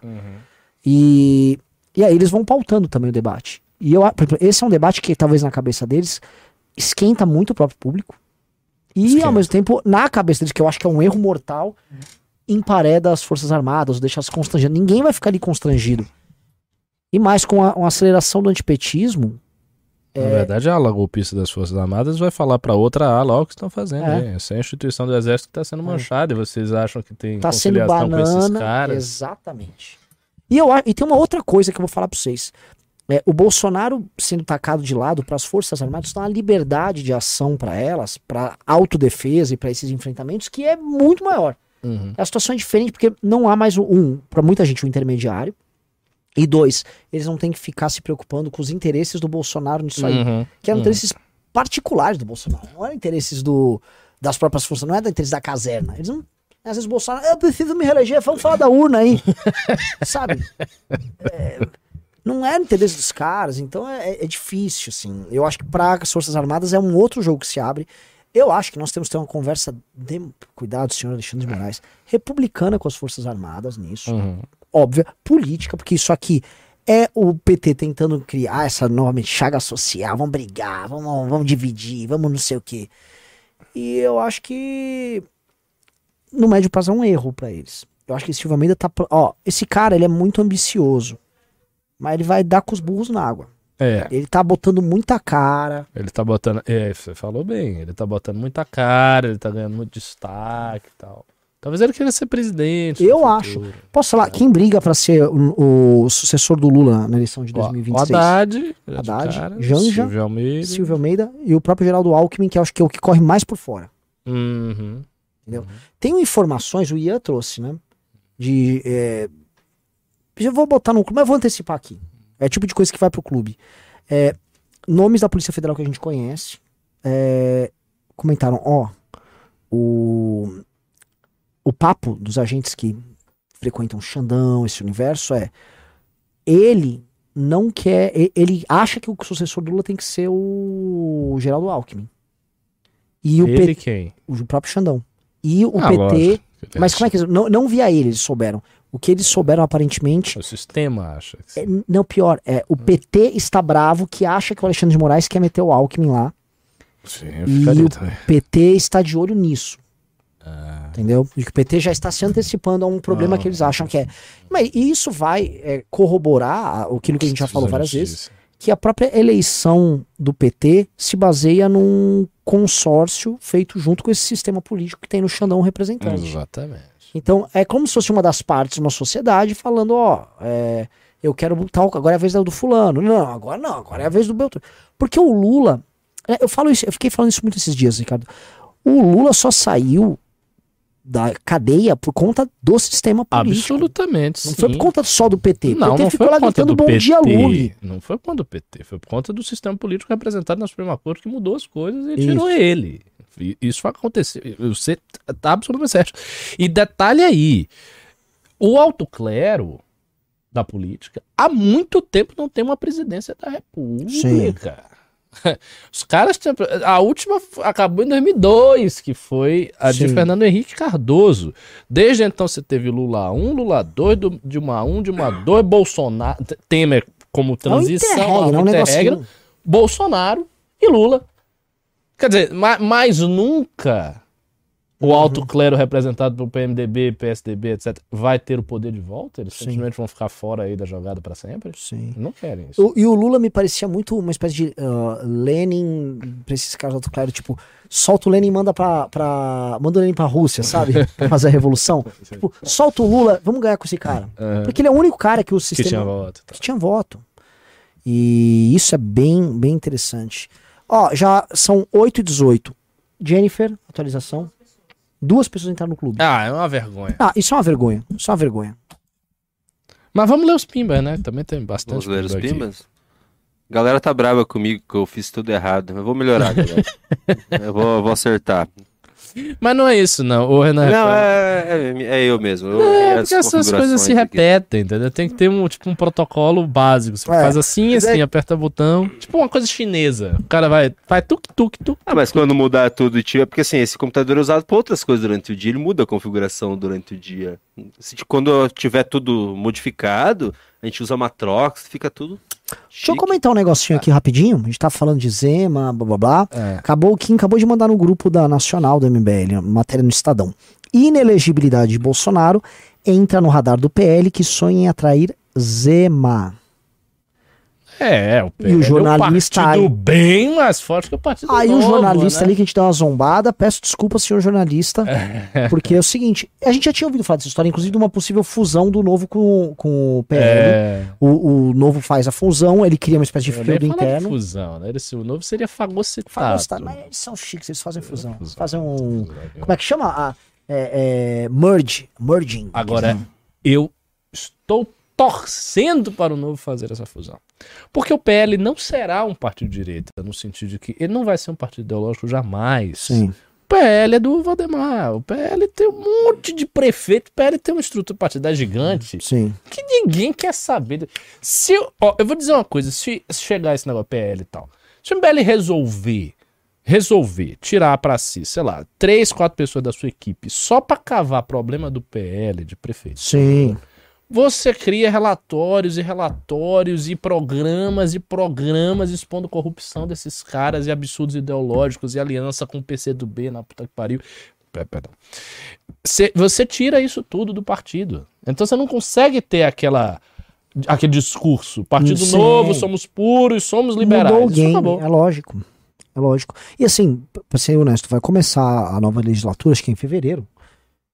E o Partido Novo não vai ter tempo de líder, ele não vai ter salinha da liderança, não vai ter cargos de liderança, Uhum. ele não tem nada, ele é um, ele é um não partido ali dentro. Entendeu? Então eles vão precisar fazer, tomar alguma medida ali. Não vão poder participar de, de debates, não vão poder ter tempo de TV, Uhum. acesso a fundos e tal. Querem ler? Eu vou começar pelos Vamos, Pix. mas é o seguinte, olha, é só acima de 30 reais. A Você não a gente falou, então eu vou ler rápido, vou ler não, não, rápido. não, não, não, eu tô de Eu mal ler rápido. Por quê? Porque, ué, não, entrou Porque duas pessoas entrou no clube. as pessoas não estão nem aí. Tá, mas se A eles gente tá lançando uma contribuíram, tem que revista, ler. estamos fazendo um baita documentário, Não. entrou duas pessoas no clube, aí depois reclama que eu, que eu faço muita merchan. Pô, cara, tem que fazer o merchan, tem que ter todo dia, pô, cada programa 15, 20 pessoas. Vamos estruturar esse projeto. A gente tá enfrentando essas máquinas aí. O Bolsonaro tá com medo da gente, que os caras com um vocês não bilhão. querem dar 30 reais por mês pra receber no receber. produto. E não é doação que eu tô pedindo. Vocês estão entregando o melhor produto Ah, de porque político o, que o existe. novo tinha esse negócio de 30 reais, mas você não recebia nada. Você ficava lá como É. apoiador. Você não recebia nada? Recebia, Não, recebia uma Não, bolsonarizada cara, de você não recebia nada como. Não, não, não, não. não eu acho que não um tempo eu doei, no comeci... bem no comecinho. Não, bem no que me conste, você não recebia nada. Você participava das decisões lá do partido. Eu, eu ia nos, nos discursos do Amoedo no começo. É, Jesus dos Santos Silva mandou 20 reais. O que acham de conversar com Osiris Silva, formado no ITA e fundador da Embraer, para ajudar na construção do projeto industrial do MBL? Nossa, seria interessante mesmo. Mas como que conversa Alguém com tem ele? contato com ele, Ah. por favor, fale com ele e arrume o contato dele pra nós. É. Porque eu cito o caso do, de São José dos Campos o tempo todo. Aliás, valia a pena a gente fazer, sabe o quê? Pro clube, ou um relatório, um mini-doc sobre São José dos Campos. Por que que Acho deu legal. certo? tem o ITA, tem mais um outro lá. Você tem assim a mão É, de obra forte. lá, a logística é bem feita entre ali o Rio de Janeiro e São Paulo. Você tem aí a, a- teve uma indústria bélica, indústria de avião, tudo ali ao redor. E funcionou, E a gente pode ainda pegar uma opinião de um cara que é do ITA que Sim. aqui na esfera do MBL. sim. Porque, sabe, é, toda vez que a gente fala isso, vai aparecer um liberal. Vocês são chineses. o- Um perfil lá falou que eu sou chinês agora. É, você e a Elisa já vou. Pode continuar? Uhum. Ele mandou mais 20 reais. Seria uma boa o MBL ter grupos nas principais faculdades de engenharia do país, que, visto que quem se forma nelas costuma ganhar muita grana. Faz sentido. É do interesse pragmático. É. né? O Kildare Costa mandou 10 reais. Ideias de coisas amarelas escorrendo barra derretendo, o mel ou a gema. Coisas de qualidade. É, pro- é, pra tem ideia da- do nome da revista, isso, né? Acho isso. Gema é um bom nome, porque Não, além da gema do ovo, tem gema de. Né? Ricardo, sabe o nome que o, Re- Gema. sabe o renome que o Estranho, Renan né? tá fazendo propaganda pra galera do É. chat? Coentro. Não. É Você não isso de aí. coentro? Não, eu gosto de coentro no meu Coentro. prato, mas não como o nome da revista, revista Coentro. Pessoal, olha, revista Coentro, ela pensa, ah, revista de culinária. De cara, né? Não, é revista política. Coriander. com K. O Felipe em Caetano mandou 14 reais. Pira lá de indo-europeu, não sabe disso. O Felipe Mendes Caetano mandou 14 reais. Falou: Renan, manda um abraço pro meu vovô Donato. Tirei da Jovem Pan e coloquei na live pra ele ver. Ele tá gostando? Um abraço pro vovô Donato, bem-vindo aí. Graças a mim, ele não deve estar gostando, que errei tudo hoje, né? Foi mal aí, vovô, Donato. Tá Jovem Pan é muito melhor que esse programa. É, tem mas esses caras são- amadores. Esses caras estão bons. botar o vídeo lá do comunista. Não imita o vovô Donato, ele, ele tá presidente. assistindo a gente. eu, tô, eu tô defendendo o vovô Donato, tô atacando você. Ah, faz sentido. O Petros da Silva mandou 5 reais. Adoro as lives do Renan, mas estava sentindo falta do professor Ricardo. Oh. Melhor dupla de análise. Clássico. Acho que tá muito alto meu clássico. microfone. Você tá com muito- você tá com fone aí? Não, né? Jennifer, entrou mais alguém no clube? Ah. Não, não adianta, as pessoas não ligam pra isso. O- Tomara. Hoje realmente elas estão. Não. Impressionante isso. O Eu Davi. Aquele dia do, do- do- da Jennifer, pra mim, foi marcante. Galera, pá! Um cara. O Davi Pereira mandou 10 reais. Bem-vindo de volta, professor Cabum. A agenda woke Obrigado. está avançando forte no Ocidente. A união crislã nunca foi tão necessária. Concordo. Estamos aqui fazendo a união. O cara do Crislan é aquele Andrew Tate, não sei se eu vi, até vão até falando sobre isso. Esse sabia? cara é um filho da puta. Não, ele é. Para e fala palavrão. Opa, eu O esqueço. vovô Nonato tá assistindo. Mas ele. Mas o vovô Donato gosta também de palavra. Ele, É. ele difundiu uma visão no Ocidente simpática ao Islã para homens. É, eu vi. E muito ele Eu fez vi, isso. Tanto que na Inglaterra as escolas estavam reclamando disso. Que os meninos ficavam citando Andrew Tate, falavam que iam virar muçulmanos. É, teve, teve o seu mérito, né? Tava fazendo uma DAO e tal. Mas ele em si, ele não presta. Ah, né? ele, é, Agora ele é bizarro. Ele é, assim, ele é como se fosse um ultra. Ele é um Gabriel Monteiro, esse cara. O Arthur Pastor Andrade mandou 10 reais e não falou nada. E ele mandou mais, mais 10 reais e falou: Renan, te mandei mensagem no Insta. O nome da revista pode ser Histeria Amarela. Histeria amarela, meu Deus do céu. Não. E febre amarela. Yellow fever. O Davi Pereira mandou 10 reais. Como o debate do último congresso sobre a estética do MBL vai impactar o futuro, bolsonaristas órfãos vão precisar de algo familiar. Muito bom ponto. Hum, interessante. A estética do um feio ainda não foi- só de. É. O Ricardo Ferraz mandou 20 reais. Almoço de ano novo, família de direita bolsonarista, não radical. Joguei o nome do Danilo como presidente. Virei piada. Como mudar isso? Ah, cara. Tempo. Cara, o Bolsonaro eu fiz- foi uma eu- piada pra essas É, pessoas. isso, o Danilo tem que a sair, minha família aparecer. bolsonarista é também não radical. E eu joguei o nome do Danilo. Falei, pô, eu votaria nele mesmo. Pô. Ah, sua É, família depende é- também, né? É, é. Um pouco diferenciado. Ah, o Vinícius dos Santos mandou 20 reais. Renan, se eu pudesse, entraria todos os dias no Clube MBL, de tanto que vale a pena. Mas é, Muito é um baita. eu fico indignado que quem nos acompanha, que gasta, por exemplo, no, ó, vocês estão aqui conosco nesse programa, coisa de uma hora e meia, praticamente. Uma hora e meia do teu dia vocês estão aqui, e pra gente é uma honra isso. Isso não vale um real por dia. Ah. Um real por dia. Pra ter acesso a mais produtos isso e entender que você está estruturando uma coisa muito maior. Porque a gente já virou meio que uma família todo mundo junto. Vocês passaram pelo inferno conosco. E eu tô pedindo, vamos crescer junto. Vocês já passaram a parte ruim, vamos passar a parte boa. Vamos estruturar, vamos crescer. Estamos no momento disso, pô. A gente tá chamando vocês para investimento. É isso. Vocês são, se- vocês são investidores não só do movimento político, mas no partido político, da causa política, das lideranças políticas da geração de vocês. É isso, pô. Por isso que eu insisto. Guilherme De Sico mandou cincão. A revista poderia se chamar Polo, Poló ou Polo. É o deus dos ventos e da mensagem da mitologia tupi-guarani. O que, que você acha, Renan? Muito vago, ninguém vai Não, entender. não é um nome difícil de pegar. O Velber Pacheco Martins. Ah, pô, do- dois reais eu não vou ler, galera. Dei o Guilherme, Não, o é, Guilherme passa. Nobre Bernardo lá pra 10 também. reais, o Devi é Regis. O Pablo Toscani mandou 10,90. Revista Exposed. Deixa eu só comentar um negócio, tá? É, eu fui em podcast, eu vi outros podcasts, só gente que vai lá e responde todo mundo igual a gente faz. Entendeu? A galera separa os mais caros e lê. Mas sabe por não. que, que eu leio todo mundo? Quando eu comecei a acompanhar o News, eu mandava pimba quase todo dia, vocês nunca leram pimba. Eu fiquei traumatizado. o Guilherme Nobre Bernardo, ele mandou dois reais, mas esse eu vou ler. Falem o link da revista, por favor. É mbl.org.br barra revista. Como é que vai funcionar? Nós vamos começar a publicar, é uma tiragem de 200 unidades. Depois nós vamos para 500 unidades, depois nós vamos para 1000 unidades, tá? Ah, quem vai estar nas 200 são os membros fundadores. Você vai sair impresso, o nome impresso na revista, vai ser tiragem assinada por, por nós, inclusive a gente vai assinar cada uma das 200 unidades. É, é uma versão melhorada do Clube MBL, impressa, material de colecionador. Vai ser 150 reais por mês nesse início, até a gente conseguir viabilizar os contratos para distribuição com bancas de jornal e livrarias, que vai ser o segundo passo. É com montagem de uma redação, montagem da equipe. Então, é, uma é um investimento para a gente ter um- uma estrutura de alto nível, produção de conhecimento e difusão de conhecimento alto nível, que já está fazendo diferença no clube. Imagina com isso. A gente foi ver os números da Piauí e, é, e são gigantescos. Outra coisa, o mercado editorial de hard news, de notícias, tipo assim, novidades, tipo, veja, esse desapareceu. Agora, quando a gente vê uma revista como a Piauí, ela se manteve estável na crise do mercado editorial, porque a Uhum. pessoa compra a Piauí por um conteúdo que ela não vai ficar vendo por aí. E o nosso conteúdo vai ser para concorrer com isso. E a Piauí tem uma tiragem aí de uns 50 mil unidades. Um conteúdo, uma elegância, um estilo de ser, muita coisa que envolve de valores naquela revista. E Exato. a gente tem que fazer a mesma coisa na nossa. E nós estamos indo para produzir de- isso e estamos vendo um universo inteiro se abrindo. Então, vamos lá, galera. Sananda Rogers mandou 5 dólares. Renan, e os processos do Lula, hein? Já eram? Ah, sim. sim. O Márcio Vinhais. A ideia de nome para a revista Maniva, do tupi Mandivua. Parece Maniva, uma banda de planta. reggae, É. maneva. É, Que tal Manuê, Ricardo? Ah, eu gosto. Gosta, né? Yavanna, Aulê. Café do Mar mandou 20 reais. A revista Manoê soa muito bem. Soa, né? Manuê.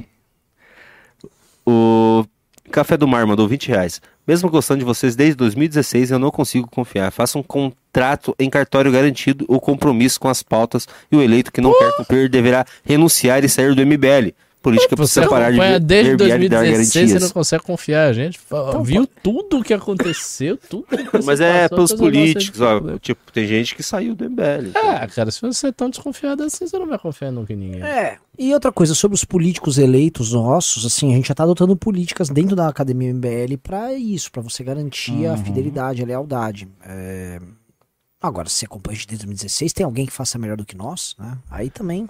O Kaique Marcati. Ricardo, sua análise sobre a desmobilização da direita nas redes está perfeita. Ô, obrigado, Kaique. Breno Barreto falou: qual a posição do MBL em relação ao direito ao aborto? O movimento é uma posição definida ou é neutro? Eu tinha a impressão que era neutro. Não, não é. O momento Eu é sou bem contrário a qualquer contra. alteração É, da tal lei qual a atual. lei, a lei está. O movimento é bem contra, né? Sérgio Murilo Ferreira mandou 20 reais. Sugiro o nome, o nome Nova Elite para a revista. Nome ousado e que indica o objetivo. Tipo, é novo rico, tipo, o cara, É. tipo, põe a, a foto Ele na capa com um zoado. apartamento na Barra da Nova Tijuca. Elite é um A gente ia ser muito é, zoado. É, seria. Giovanni Luiz. intelectual. Ai, ai. Ai, cara. Giovanni Luiz falou: Boa noite, pessoal do MBL no chat. Eu pensei em um nome interessante para a revista. Pensei em Mosca na Sopa. Porque nós Cada incomodamos nome. mesmo. Jennifer? Entrou, foi pra 4, 5, 6. Opa!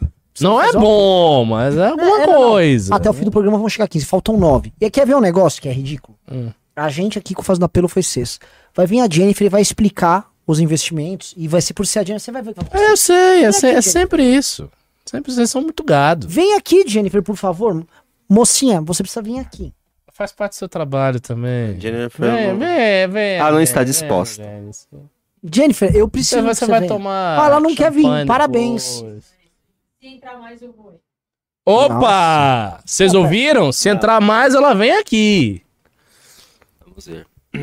Outcast mandou 10 reais. Nome para a revista. Folha do seu calvo. Tipo, Folha de São Paulo. É uma boa piada. Folha de São É Paulo. muito bom. Mas qual dos calvos? Tem dois na bancada.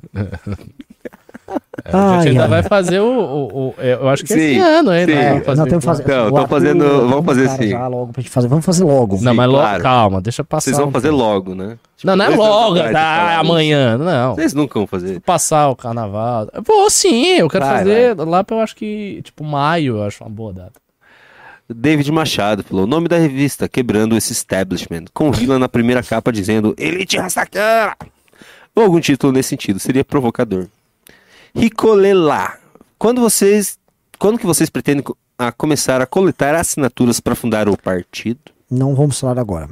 Menizanon mandou 27,90. Ricardo, meu amor, nossos filhos diariamente falam que você é cis. Pode me explicar o que é isso? Saudades. Ok. É, eu sou cis, é isso aí, hétero. Luiz Felipe mandou 27,90. Cartucho fez rito indígena com Léo e ganhou uma hemorroida. É, não foi esse o mesmo rito que eu fiz, hein? Preocupado isso. com você.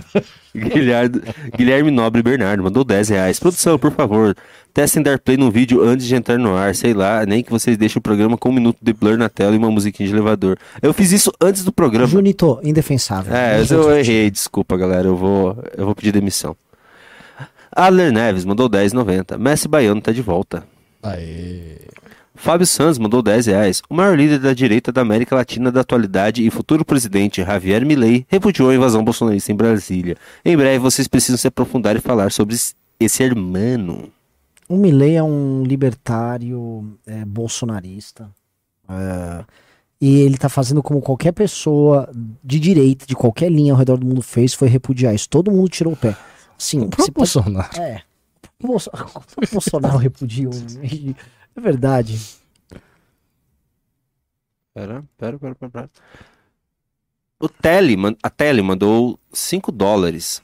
Fica interessado no artigo do Nietzsche e do Ricardo. Já li tudo do bigode, inclusive as leituras straussianas. Caramba, você tá Caramba. bem, bem informado aí, hein, Tele? É, vai sair no livro, se a editora, obviamente, aceitar o artigo, que eu tenho que ver ainda. Próximo, é, próximo semestre, acredito.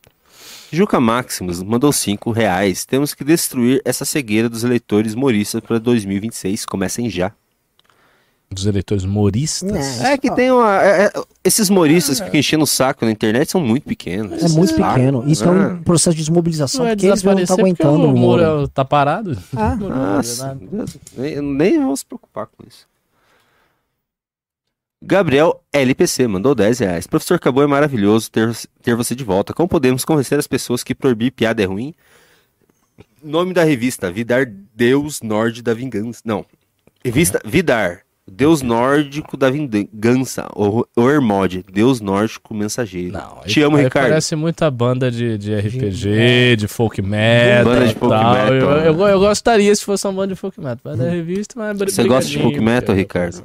Eu tive uma banda de folk metal. Ah, é eu toquei. verdade. Eu tive uma, não. Eu tive, tive duas bandas de folk Eu tava metal. ouvindo Lunska essa semana, eu lembrei de você. Coisas, você não tem noção. Eu já tive banda de forró, eu já toquei forró na Bahia, eu já tive banda de folk Mas você metal. tocava qual instrumento? Violino. Ah, você tocava violino todo. Sempre toco só violino. Se me chamar pra uma banda de pagode, eu vou tocar violino. Funk. É, eu tava ouvindo Lunsk, lembrei de você na hora. Música é muito bom. É, sim, muito sim. bom. Trollhind. Jennifer entrou mais? Luiz Pedro Sim. mandou 10 reais. Como lidar com construções. Não entrou mais porque você não veio pra cá. É, Jennifer, vem aqui dar um pino. Vem, vai. vem. Seja fofinho. É, Jennifer, não adianta ser agressivo assim. Seja docinho. Então, por favor, mande. O que você. O que? Que as pessoas têm que Então. entrar. Não, Ah, vem. por que, que as pessoas têm que entrar? Ah, o que que inclusive, você tá você está muito rosinha, você É. tá diferente. Ah, as pessoas precisam entrar, pois estamos trabalhando, né, pra... Eu acho que o principal é construir um partido, sabe? Ah, O MBL, ele surgiu para que a gente possa ter um Brasil melhor, não é? E a gente vem trabalhando isso ano após, ano após ano. E a gente percebeu que sem um partido não vai ter jeito, não vai ter jeito. Então, pra gente construir um partido, a gente precisa da ajuda de vocês, sabe? A gente precisa fazer mais live, a gente precisa, sabe, de pessoas trabalhando, a gente, sabe, o que, o que vocês querem da gente, a gente tá fazendo. Vocês querem análise renais? Tá tendo análise renais. Vocês querem live com o Renan? Tem. É, texto do Ricardo? Tem. Ah, ensinamento? Tem. A gente tá fazendo tudo por vocês e para vocês, pra um Brasil melhor. E a única coisa que a gente pede é se um real por dia, sabe? Não é muito. Uma pergunta. Você quer alguém que te ajude também nas suas coisas? Que você é, É, muito sempre bom, é sempre sobrecarregada. bom, sempre bom. O Jennifer trabalha muito, ela é sobrecarregada aqui. Você tá chateada comigo que eu fiquei criticando você agora há Não, nem pouco? um pouco. Ela ficou. Nem um pouco. Fica, ela vai lhe dar um murro daqui a pouco. Enfim, é isso. Jennifer, eu não estou bravo. Ó, peço desculpas Ó. ao vivo pra Jennifer. Parte, tá brava parte disso Jennifer. se deve ao fato de que a Jennifer não tem nenhum auxiliar, ela Ô, faz Jennifer, coisas demais. Desculpa, dá um abraço. Tá tranquilo, de verdade. Tá tranquilo. Desculpa, desculpa. A culpa é toda minha, Jennifer. E é eu não mesmo. sabia. Esse não é pra levar a sério quando eu fico dando esses berros. Isso é parte. Faz parte. Tem que dar todo o champanhe pra Jennifer. Toma, Jennifer, toma. Isso aqui é seu agora. Pode levar. Você tem que comprar outro pra ela. Melhor ainda que isso aqui, tá? Ô, a Jennifer tá brava comigo. É, ficou mesmo, ela ficou sentido. Com razão. Vai se fuder, velho. Não, sai fora daqui você. Chegou pra levar Tá tudo errado. Cê- Eu achei que ele veio pra falar do- dos cortes do MBL, alguma coisa, do podcast. Não, né? era ele veio só falar pra palavrão xingar e o derrubar a live. Pra brigar por derrubar nossa live. Eu vim defender a produção, gente. Eu acabei. Ó, Verdade. peço agora publicamente desculpas à senhora Jennifer Galbiati, nossa, nossa chefona aqui. Inclusive, se houver clube, Galbiati? Eu invento esses Ah, nomes. Jennifer, eu sempre invento que tem. Nossa, você lembrou de um certo nome, mas. É? Você, você vai pedir desculpa pra mim também? Pra você não. Você é marmanjo, você não tava triste. Você não aguenta, né? sentido, é. Aguenta o chicote. Não, mas assim, desculpa também pro Junito. Mentira, né? Pô, a gente tinha que ter excelência.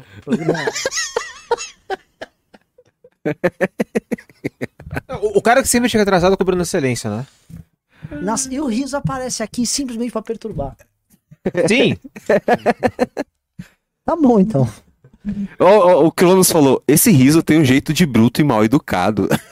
O Riso é um Ô, ogro. Júnior, você acha que eu sou bruto e mal educado? Não, o, o, o riso é a pessoa mais tranquila e amorosa do mundo. Obrigado.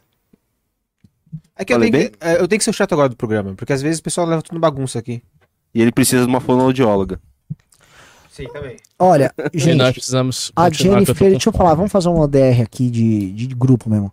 A Jennifer talvez não esteja aguentando tanta injeção de saco, tanta pressão, tanta live, tanto vídeo. Eu tô forçando. A gente vai precisar contratar a gente aqui.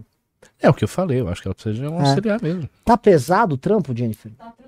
Ela tá Ela rindo. sempre vai dizer que tá tranquilo, não ela vai dizer que tá pesado, mas assim, vocês estão fazendo 200 milhões de lives, a menina tem que preparar 200 milhões de coisas, aula pra E aí eu vou lá e cacete, fico um xingando. e falo, A coisa. culpa é da Jennifer. Mas Jennifer, Eu acho que ela tá sobrecarregada isso sim. é meio que um teatrão, entendeu? Tipo, a culpa é da Jennifer.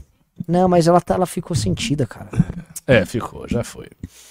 Você magoou uma pessoa hoje, Renan. É isso. Leve, leve isso pro seu coração. Mas faz parte. Stalin matou milhões. Daqui é a três anos, você vai acordar de madrugada, três horas da manhã, lembrando desse fato e puta, o que, que eu fui fazer? Do nada. É, Luiz Pedro mandou 10 reais. Como lidar com construções jurisprudenciais com, conteúdo, com conteúdo woke?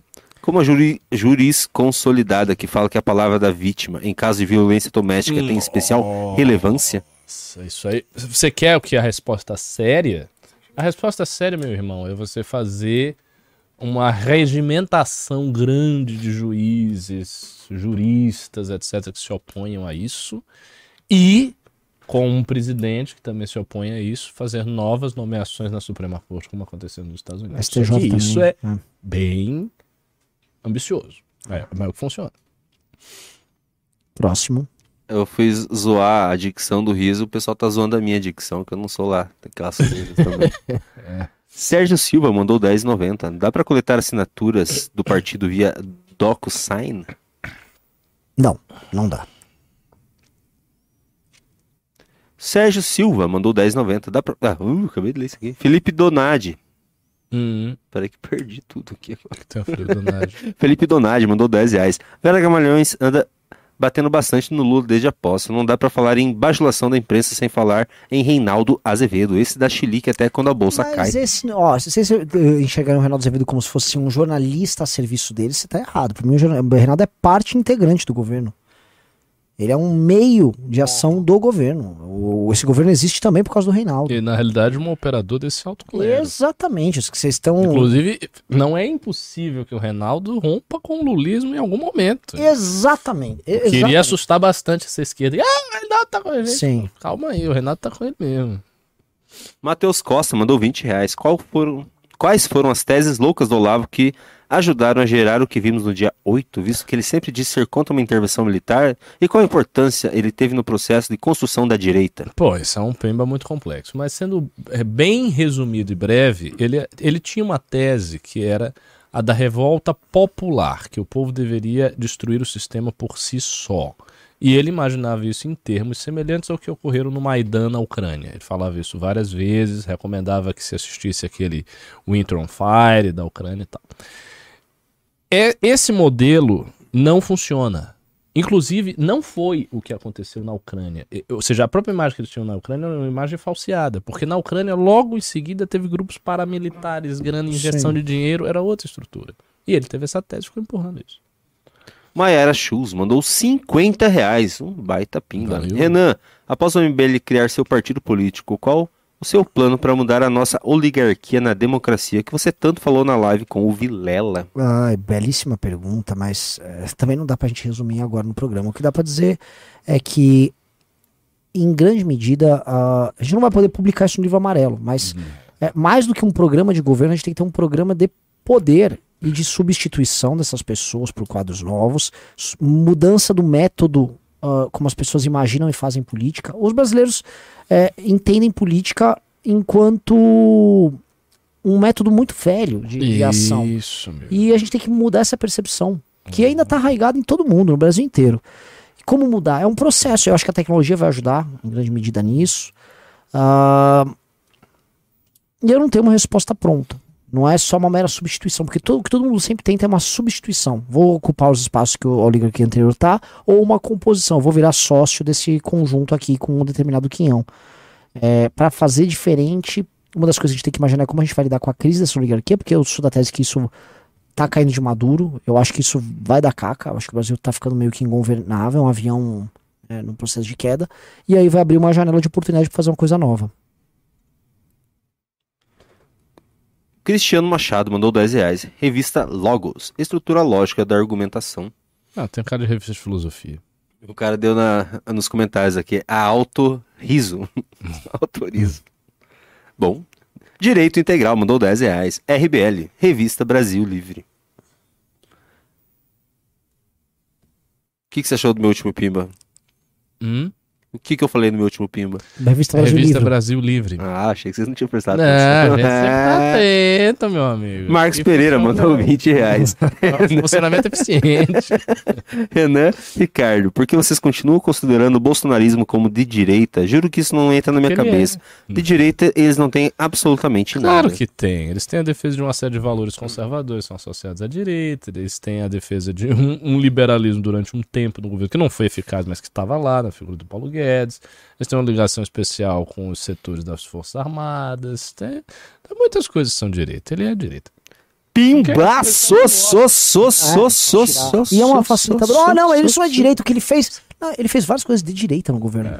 E agora tem que entender que assim, é, dá pra fazer um governo bem ruim de direita. é, é muito fácil fazer um governo ruim de direita.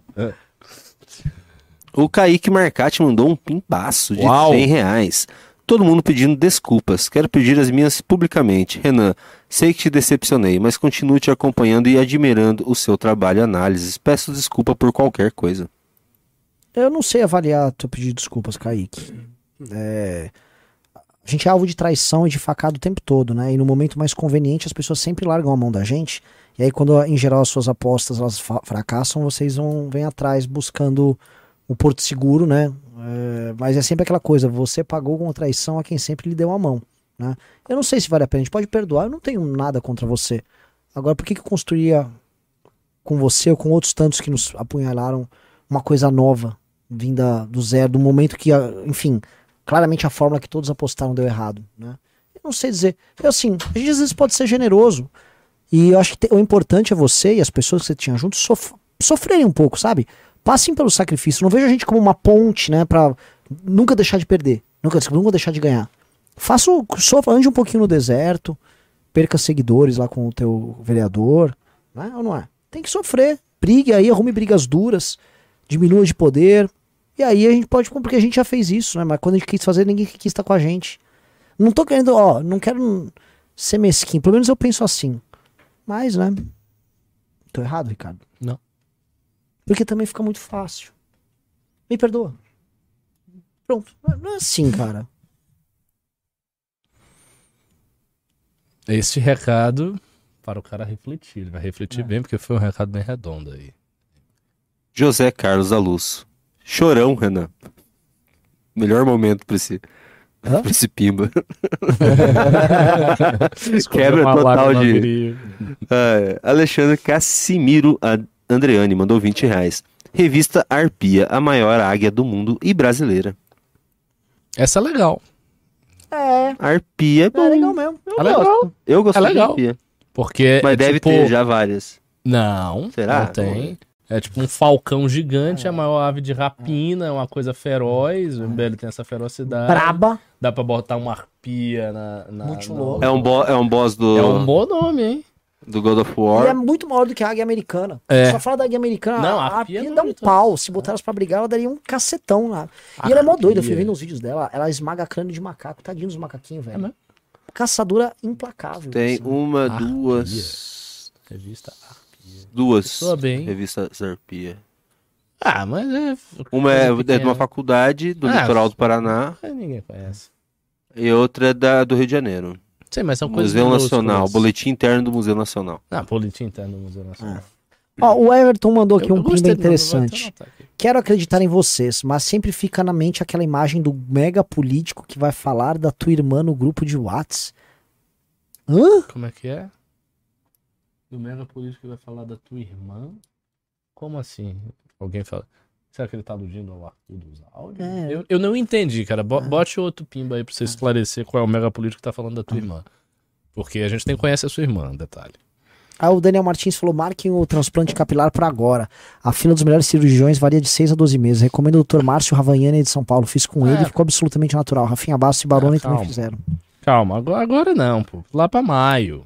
Tem que ser. Porque agora a gente tá começando a fazer as coisas, a gente daqui a pouco vai fazer uma cirurgia, vai ficar. E assim, é meio que quase um ano, assim, de transição. Eu né? sei, e parece que é muito chato, né? Que você tem que ficar tomando remédio todo É. dia e você fica ridículo, cara. Eu vou ficar, ah, eu vou ficar feio demais, Mas você, careca. homem casado, né, Ricardo? E eu? Tem esse detalhe. Modern Painting Studio mandou 2 dólares. Qual, quem é o nome mais importante do MBL hoje? A Jennifer. É o Kim. É o Kim. É o Kim. É o Kim.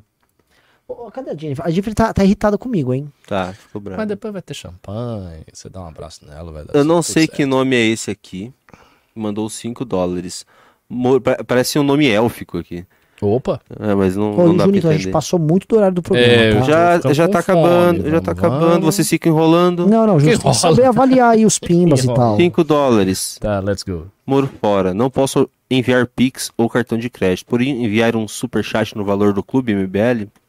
Não, superchat não, porque Fala, você... Pede pra falar com o Faustino. né? É porque você- resolve. o Google come 30% do superchat. Manda um, um DM no Instagram pra Faustino RN. Faustino RN.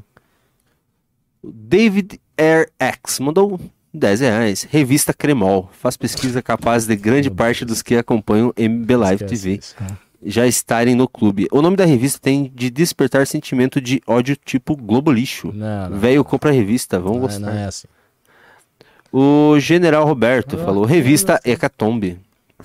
Hecatombe é legal. Eu fui descobrir que era uma hecatombe. É um número de animais sacrificados, né? É Uma- um negócio terrível. Acho que é 100 o hecatombe. Ah, você descobriu o significado Do termo, exato, é, né? Não, hecatombe é muito negativo. pô. O É. João Pacheco mandou 5 euros. Nome para a revista Óbvio Livre ou Lógico Livre. Né, A arpia tá legal. Eu gostei da arpia. Eu gostei da Age também. W mandou 10,90. Me cadastrei na revista, mas ninguém me contatou. Calma. É que bateu os 200 agora. João Eduardo Barsi mandou um pimbaço só, só, só de 100 reais.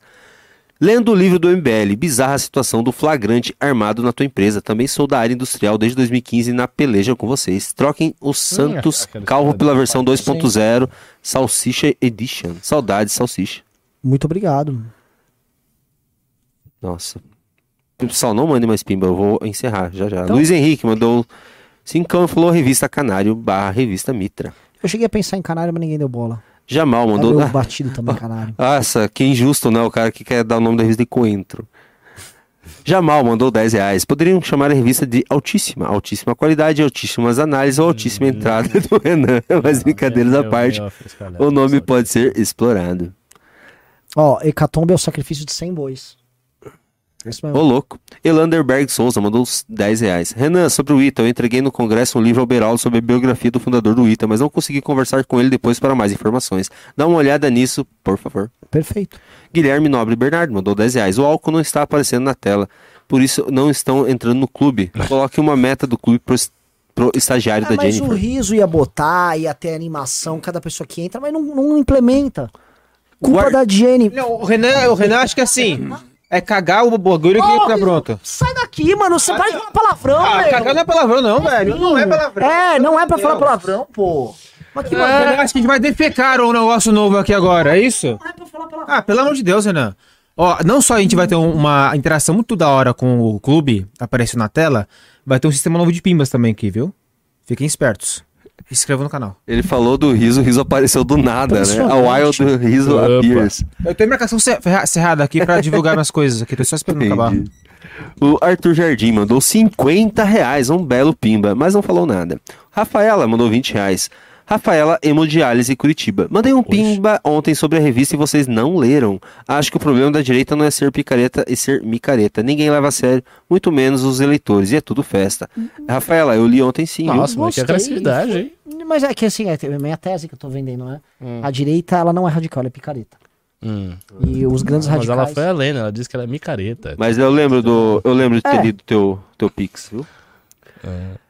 Arthur Jardim mandou 20 reais, não falou nada. Ele mandou mais 20 reais e falou: Entrei no clube, entrei e vale a pena. O Carlos Rocha mandou 10 reais. Revi- revista Ad Sumos, que significa em Estamos Presentes. Porque o MBL sempre esteve presente quando o país precisou.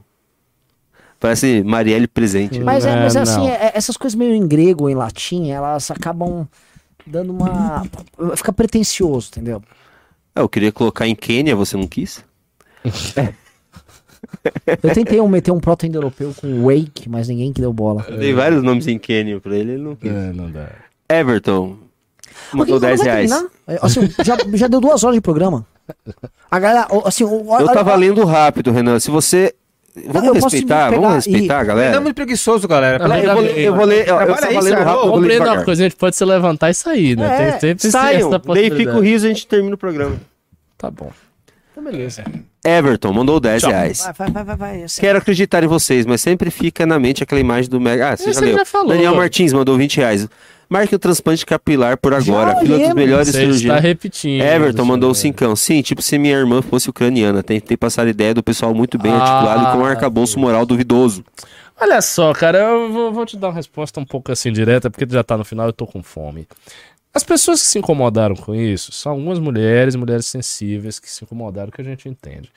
Agora, os caras que falam coisas muito piores, que falam É. todo, todo tipo de coisa, que vê pornografia de ucraniana, de russa, de- é, e não, não venha me dizer que ficou, e que passou um ano com isso na cabeça, e se agoniou demais e cortou o coração. Isso não é verdade. Isso não é verdade. Ele errou, ele pagou demais, ele foi caçado por causa dessa, desse áudio.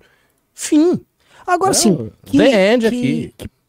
Eu não sei se a palavra Que que, negócio, que potestado moral é, deve ser que você. Também pra ficar lá exigindo isso e aquilo. Todo mundo na sua vida privada tem sua, seu- suas falhas, suas peculiaridades. Você incluso. Fala sacanagem, não sei o quê. Pô, vocês estavam reclamando até agora por causa do tempo. Vocês ficam até agora falando um negócio de 5, um É, pino de 5 mas- reais. Ah, mas é assim, Não, tem que ver essas respostas, porque se, isso aí não é nenhum moralismo, é um cara querendo dar um. Às vezes se convencer de que ele é muito especial. Para com isso, rapaz. Inclusive, essas pessoas que são muito exageradamente moralistas são perigosas. Elas têm umas perversões aí muito loucas. Cuidado, rapaz. Tiago mandou 10 reais. Revista SPQR. Democracia ontem, hoje você mandou 5. Não sei estão zoando, mas posso tentar ajudar em algo, Jennifer. O Jennifer, tivemos mais pessoas que entraram no clube? Douglas Jesus mandou 10 reais. Revista Acorda. Entraram 10 pessoas, assim, no limite, estourando aqui. Foi igual a Copa do Mundo pra ajudar a Argentina. Foi por causa dela. É, foi por causa dela, mas ela não. A Jennifer tá pistola. Eu vou tomar porrada depois do programa. Procede, Você Jennifer. quer bater no Renan? Você quer bater em mim, Jennifer? Não, fale sério, só pra dar aquele, aquela aliviada no coração. Você dá um murro no braço dele. Mas, dele Mas você fui forte, ele tá malhando, pô. Mas você acha que eu desvalorizei o seu trabalho aí nisso? Você acha que foi uma exposição inútil da minha parte fazendo isso? Você acha que. Deixa ela, deixa ela, deixa ela, deixa ela. Tá bom, vamos terminar o programa. A gente tá realmente revoltada. Vamos, vamos prosseguir. Então Douglas. Mendes de Jesus mandou 10 reais. revista Acorda ou Revista Leste, ao contrário da Revista Oeste. Não. Não. Deixa eu contar da Oeste. Revista É Leste. Lucas Estena mandou 10 reais. Revista Nome da revista Sopa de Letrinhas, em homenagem ao nosso amigo. Ah, o Carluxo. Ele chama o MBL de sopa de letrinhas. O Wilker Antunes mandou 20 reais. Dica para as, as, as lives, eu acho que ele quis dizer. Tem notificação automática usando o Streamlabs. Quem deve saber a respeito para monitorar novos participantes do clube? Tá bom. Tô cansado, velho.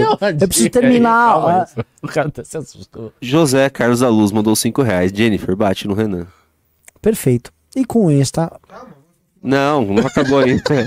Eu não vou mais ler vai nenhum falar. Pimba nem Pix, vai. Você, você pode ir embora se quiser. Eu vou aqui o Júnior. Vai, vai, sai os dois, sai daqui. Cara, sai daqui, sai daqui. Tá bom, Sai pessoal, até mais. Programa Vocês aqui. vão agora o programa do riso e do Vamos Júnior. lá. Agora prossigam mais duas horas, hein? Ah, pra quê? Não tem pimba mais? Vocês estavam discutindo o nome da revista? Pede mais pimba, Eu- eu eles vão pensei- dar eu pensei pimba pra vocês. Sério. Tem que ter o nome de uma revista que valoriza as pessoas que trabalham no BL. O É? nome da revista devia ser Produção do News. Produção do News, não Eu acho muito boa. Pessoal, o seguinte, temos o nosso canal de cortes que tá com 7,800 inscritos. Eu queria bater 7,9 hoje. Eu acho que tem bastante gente no News. O link está na descrição do News. É cortes do MBL, por favor, vão lá, se inscrevam. Tem todos os cortes que, que a gente tira aqui, 4, 5 cortes por, é, por dia. E tem os cortes do Inteligência também, que estão lá já. Tem um corte maravilhoso que é a timeline do bolsonarismo. O Renan divulgou algumas vezes. Eu tô acompanhando aqui, vamos ver se o pessoal se inscreve. Também queria agradecer o Draxis, que é um cara nosso aqui que tá sempre no chat falando bastante, ajudando a gente aqui, enfim. Ô, mó chato aqueles dois, né? Muito, nossa. Cara, que saco. O pessoal mandando pimba, assim, cara, gastando dinheiro, ainda mais numa crise dessa, pra, pra gente ler. E eles responderem, ficam, vai logo, vai logo. Que absurdo, cara. Inclusive, eu vou ler pimbas que não estão monetizados. Por exemplo, o cara falou que o riso amigo do professor Raso não. Olha, sim, o riso amigo do Raso, inclusive eu tenho. Não é? Você não é? Não, pensei que ele tá colocando na cabeça é sua parente, não, óbvio que não, né? Mas eu, toda, todo, todo o congresso do MBL, ele vai na, no congresso eu sempre faço questão de tirar foto do riso raso. É só pra uma besteirinha assim. O riso raso. Cara, tinha que chamar um raso de novo aqui. É. Ó, dessa. 78840. Pessoal, se inscreva no corte do MBL, vão tentar chegar a 79 hoje. Quanto que tá? 78840. 78 O Paquetá do MBL, já falaram que parece muito Paquetá. Queremos Riso Júnior como apresentadores de todos os news. A gente, vai legal, fazer um pro- a gente vai fazer um programa aí, Riso. É legal. Por que você não vem aqui agora, Júnior? Ah, porque alguém precisa operar, né? Ah, Por o quê, Cu? Ah, operar. Ah. Tem que ler os. Tem que ler as Ah, coisas. cheguei Não, eu não gosto aí, de cheguei aparecer. daqui. Cheguei, cheguei. Eu não gosto de aparecer, você sabe que eu não gosto de aparecer. Ah. E... Renan é muito pentelho, gente. Renan é muito chato. Vocês estão. Ó, a Maria Augusta Gross falou: vocês estão trabalhando demais, pessoal. Daí todo mundo fica estressado. Não, Eles estressam. Cara, assim, às vezes eles estressam, eles estressam demais. Mas é que eles estão trabalhando bastante também, principalmente o Renan. O Ricardo não, o Ricardo veio da Bahia agora, tava de férias. Riso ativou 142 no Renan, ativei. Pessoal, 700, lá, 78844. Vamos pro corte do MBL. Precisamos bombar esse canal. Esse canal tem que bater 100 mil inscritos logo. A gente vai um plaquinha que bem falta? legal. Falta, pra ser mil? É, Falta 20 e 21 alguma coisa. 21 mil. É. Ah, a gente não vai conseguir agora os 21 mil. Cara, talvez um mês acho que consegue, sim. Não, eu digo nessa live, achei que você Ah, tá não, não, esperando não. nessa live. Não, nessa live eu quero coisa. bater 7, 7 9 já. 7 9? É. Ah. Tá difícil, o pessoal não tá colaborando. Pessoal, entrem, só vai acabar a live quando alcançar 7.9. Vocês vão ter que entrar. Brincadeira, a Jennifer quer fechar todo o estúdio aqui, já vai acabar. Revista Livre protagonista, não sei. Live dos operários do MBL. Put- poderia ter um programa. Não, não. É todo mundo chato. O- o- os que são bons já estão aparecendo. Fora o riso, claro. Mas que ele não aparece por não é opção. chato, só é impaciente quando tem fome. O- Então, assim, ele, ele tem fome o dia inteiro. Ele tá na, nos cálculos da Marina Silva lá. Nossa, ele tem um pitica com o negócio da Marina Silva à tarde. É. Você chegou a ver? Eu fiz alguns cortes, não lembro que eu peguei desse. Nossa, chato, meu Deus do céu. 78858, pessoal. Vamos lá pro canal de cortes, por favor. Vamos lá, deixa o seu inscrição, deixa o seu like. Ó, lembrando também que temos um podcast aqui, viu? Todos os programas daqui viram podcasts no mbl.org.br barra podcast, vai pro Spotify, vai pro iTunes, vai pra é, Google Podcast, Castbox, vai, vai um monte de lugar lá. Ô, o Alon falou pra obrigado. criar um. pra gente criar eu e você um programa de React. O que, que você acha, Riso? Acho bom. A gente já fez um react na academia, né? É o- Ah, é, das, das artes da academia, né? Eu não cheguei a assistir. Um cara falou que me amo o Edson, eu também te amo, Edson. Você ama o Edson? Eu amo o Edson. Ah, eu não sei quem é o Edson, mas eu te amo, eu te amo também, Edson. Oi? Aí ia falar pra ela assim, sentar junto, mas ela tá brava, esqueci. Fixa link Ô, do canal de cortes no o chat. Ô, que é legal. ô, Riso, Oi. fixa o link do canal de cortes pro pessoal já entrar lá e se inscrever. É, como é que eu faço? O Drax, fixa aí. É, o Drax sabe fazer isso. Deixa eu ver se eu consigo fixar o Drax aqui. Eu- Esse aqui eu não gosto do Renan aqui. Ih, caramba, quase que eu bloqueei alguém sem querer. Ah, O Drax, fixa o link aí, Drax. Contem como vocês conseguiram conhecer e fazer parte da equipe do MBL. O Renan, o Riso, é, o Renan assim o tempo todo. Essa semana especial, especialmente ele tá um pouco fora de si. Conta aí como que você conheceu e fez parte da equipe do MBL, Riso. Ah, na verdade, eu conheci os meninos antes do MBL ser MBL. Eu conheci eles na campanha do Paulo Batista em 2014. Eu conheci pelo Facebook. É, E aí, na época, a gente tava fazendo a campanha do Paulo Batista. Eu falei pros meninos: olha, o Twitter do Paulo Batista tá, tá ruim. Eu posso ajudar, porque na época eu mexia muito no Twitter. Aí o Renan me ligou, passou o login, passou a senha e falou: vai. Aí eu peguei o Twitter do Paulo Batista. Tava com acho que 300 seguidores na época, foi pra uns 3 mil e tanto. E começou o TRT do Gentili. Aí ele falou: caramba! Aí a campanha foi embora, o Paulo Batista não se elegeu. Mas aí eles me chamaram pra trabalhar direto. Eu vim pra São Paulo. Até ele mandou 5 dólares e falou: Acho chato quando o Renan menospreza os pimbas no final ou os de 2 os de dois reais. Aparece rapaz da voz, nunca te vi. Rapaz da voz é você, Júnior. Aí eu, nossa, eu tô, eu tô com uma camiseta tão desgastada e feia. Tá, Ninguém vai ligar, tá cara. branca. Não, Ninguém tá vai ligar. Feio. Dá, vou aparecer então, peraí. Então, vem, tá vindo. Senhoras e senhores, atenção. É Júnior o que esse nome aqui? É Ramos mesmo? Sou Júnior- Chegou o Júnior Ramos. Deixa eu ver como é que tá aqui. Temos... Ah, ainda não dá pra aparecer. Sou eu, galera. Oi, tudo bom? Não gosto de aparecer. Tem um delay aqui. Ah, agora apareceu. Bom, aqui nós não, não- menosprezamos pimbas pequenos, tá? Você tá lendo agora? Alguém mandou pima? Mandou a, a- essa aqui, ó. O Tele. Ah, essa aí que falou que era pra aparecer. Apareci, tô lá, tchau, valeu. Foi isso? Caramba, que apareceu mais. O que acontece se eu falar com dois microfones juntos? Bota o fone aí. Oi? Alô, testando. O que acontece? Fica ruim. Fica ruim? Vamos vamos terminar? Tá bom. É isso aí, galera. Calma, pessoal, canal de cortes, pelo amor de Deus. Vamos lá. 78. Não vai ser hoje que vai bater 79. Não? Não. O pessoal não se inscreveu? Ai, ai. Tem, uma, tem uma pessoa desesperada no chat falando pra, pra você engravidar essa pessoa, tá? Tô falando barriguinha de chopp? Barriguinha de muitos chopps. O Júnior está- o Júnior está casado? Não. A maioria que já é inscrita, é verdade. Obrigado, gente. Então ajudem a divulgar. Então vamos lá. Fugiu já, fugiu. Tamanho do documento Pimbas Pequenos Matters. Eu já tô lendo não Pimbas não monetizados, né? Sua voz não combina, eu sei, minha voz é horrível. O John Anderson, acaba, pelo amor de Deus. Então vamos acabar? vamos. Pessoal, Boa- boa noite. Boa noite, galera. Até amanhã à tarde. E é isso aí. Falou!